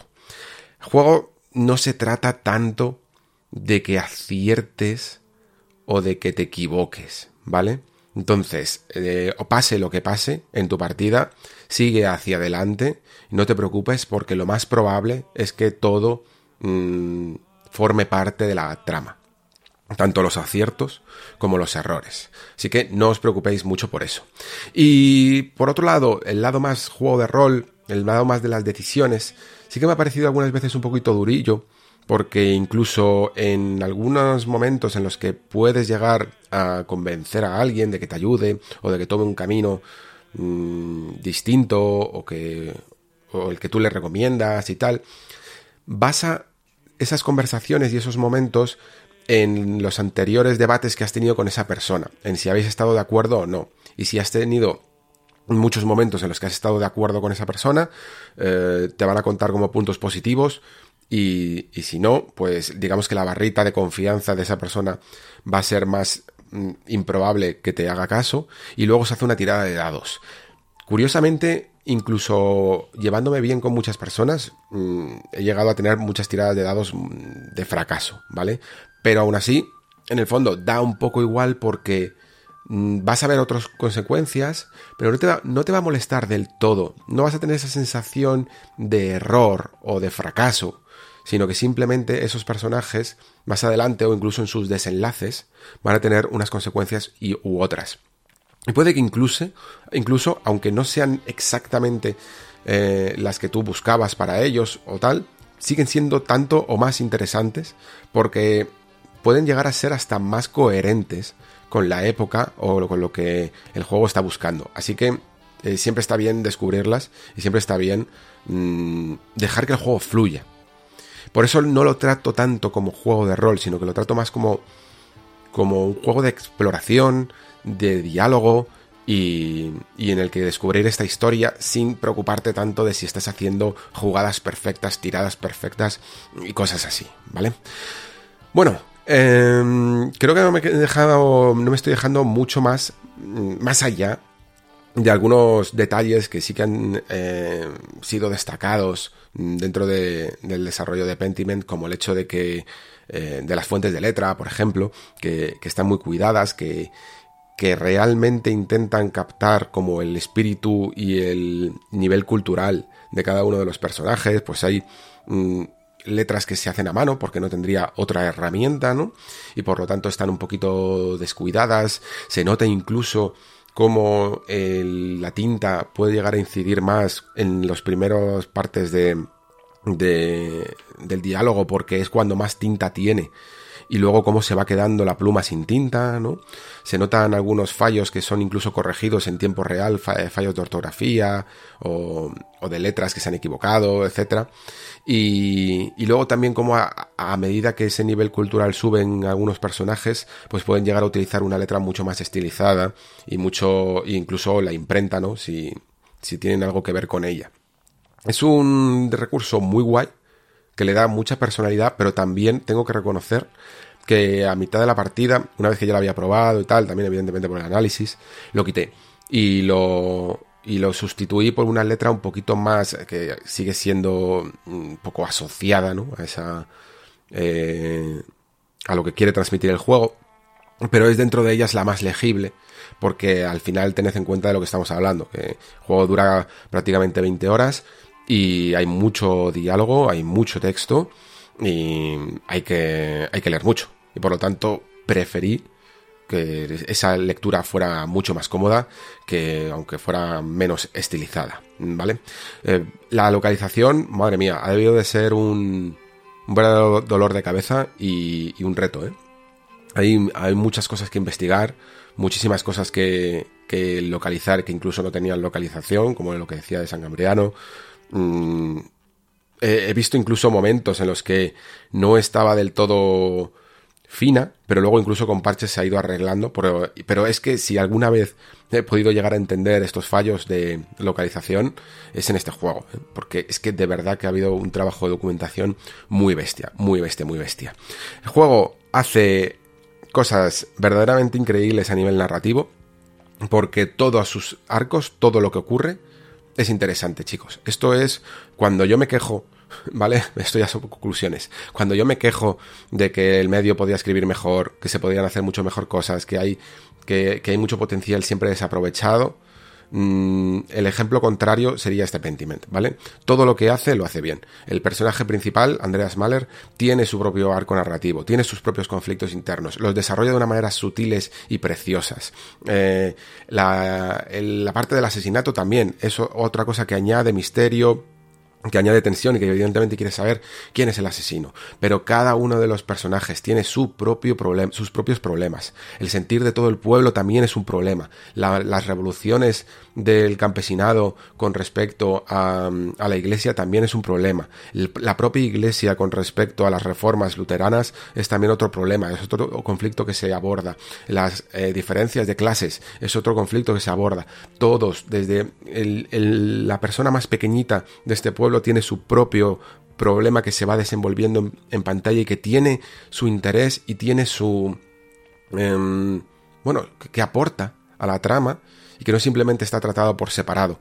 Es increíble cómo se entrelazan todas las tramas, cómo se entrelazan todas las narrativas para que sumen en vez de dividir, porque el, videojuego está muy acostumbrado a dividir, lo sabemos, ¿no? Eh, cogemos una, historia principal y que, no se toquen con las secundarias, y cada secundaria es una, ramita separada del árbol que, termina eh, bueno, que empieza y que termina y que no tiene por qué influir en las otras. Aquí no, aquí todo influye. Todo influye porque no tiene en el fondo esa estructura ¿no? de, de misiones separadas, sino que es sencillamente una historia.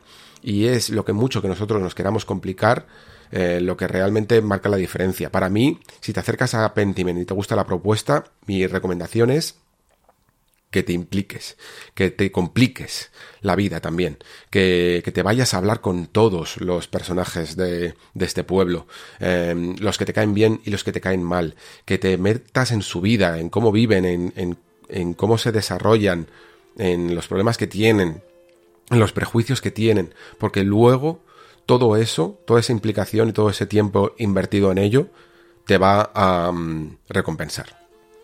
¿Vale? Yo creo que si puede evidentemente este juego no gustar por su talante eh, directamente, que no case con ciertos jugadores, pero también puede no gustar por no implicarte demasiado, por ir directamente en plan, no, voy a la trama principal, voy a a, los personajes más directos, a lo que sé que avanza la historia y nada más.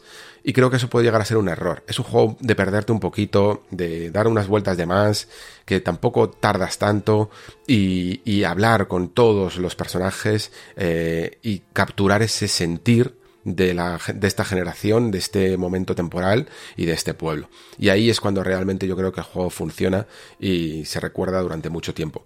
Mm, sin duda, para mí, uno de los juegos más sorprendentes de, de este año, uno de los juegos que mm, sabíamos que era algo diferente, ¿no? Distinto, pero no solo te captura por ser distinto, te captura por estar bien hecho.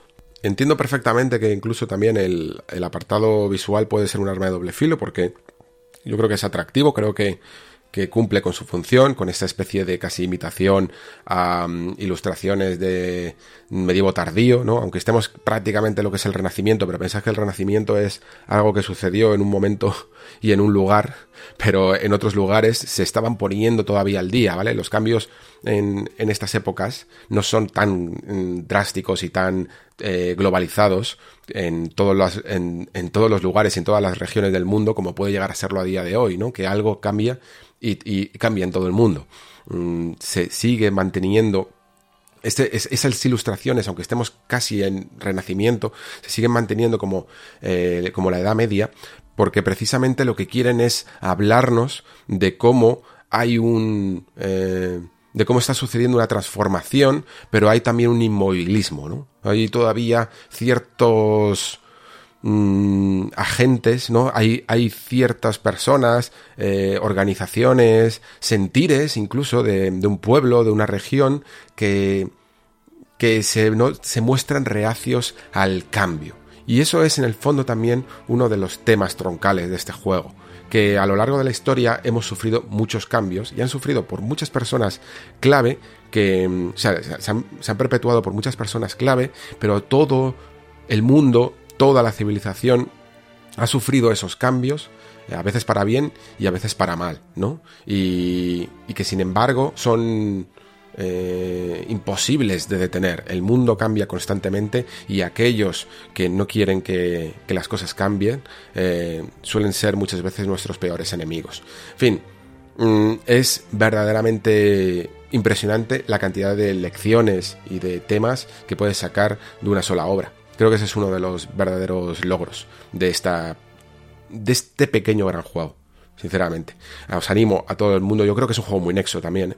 Os animo a todos aquellos que, que sé que si escucháis este programa es porque tenéis la voluntad de frenar nuestros tiempos acelerados, de reflexionar sobre cada cosa, creo que tenéis las capacidades para meteros bien en este juego y absorber todo lo que es capaz de dar. Así que desde aquí no puedo más que recomendarlo. Y hasta aquí este nexo tan extraño dedicado simplemente a dos jueguitos y que encima llega tan tarde. Yo lo siento mucho, pero mm, habréis visto incluso a lo largo del programa que he tenido que grabarlo en un montón de sesiones, cómo me ha ido cambiando la voz y, y la energía, ¿eh? O sea, he llegado ahogado eh, en algunos momentos y con la voz un poquito rota y he cubierto un poquito lo que he podido, ¿vale? Porque, porque de verdad que ha sido una semana, y está siendo una semana muy complicado, se me están quedando cositas en el tintero, lo sé, tengo que seguir además añadiendo un poquito de contenido, tengo que, añadir algunos contenidos al Patreon eh, y encima, eh, cuando estéis escuchando esto, lo más probable es que encima ya estéis con lo siguiente, que es en este caso los Game Awards, y que espero que mm, más pronto que tarde la próxima semana también los pueda cubrir. Y nada más por mi parte, no me voy a eh, retrasar más en esta gastar más energía y garganta en esta despedida, salvo para deciros lo que ya sabéis, que muchísimas gracias por estar ahí, que muchísimas gracias por escuchar, que se despide Alejandro Pascual, hasta el próximo programa.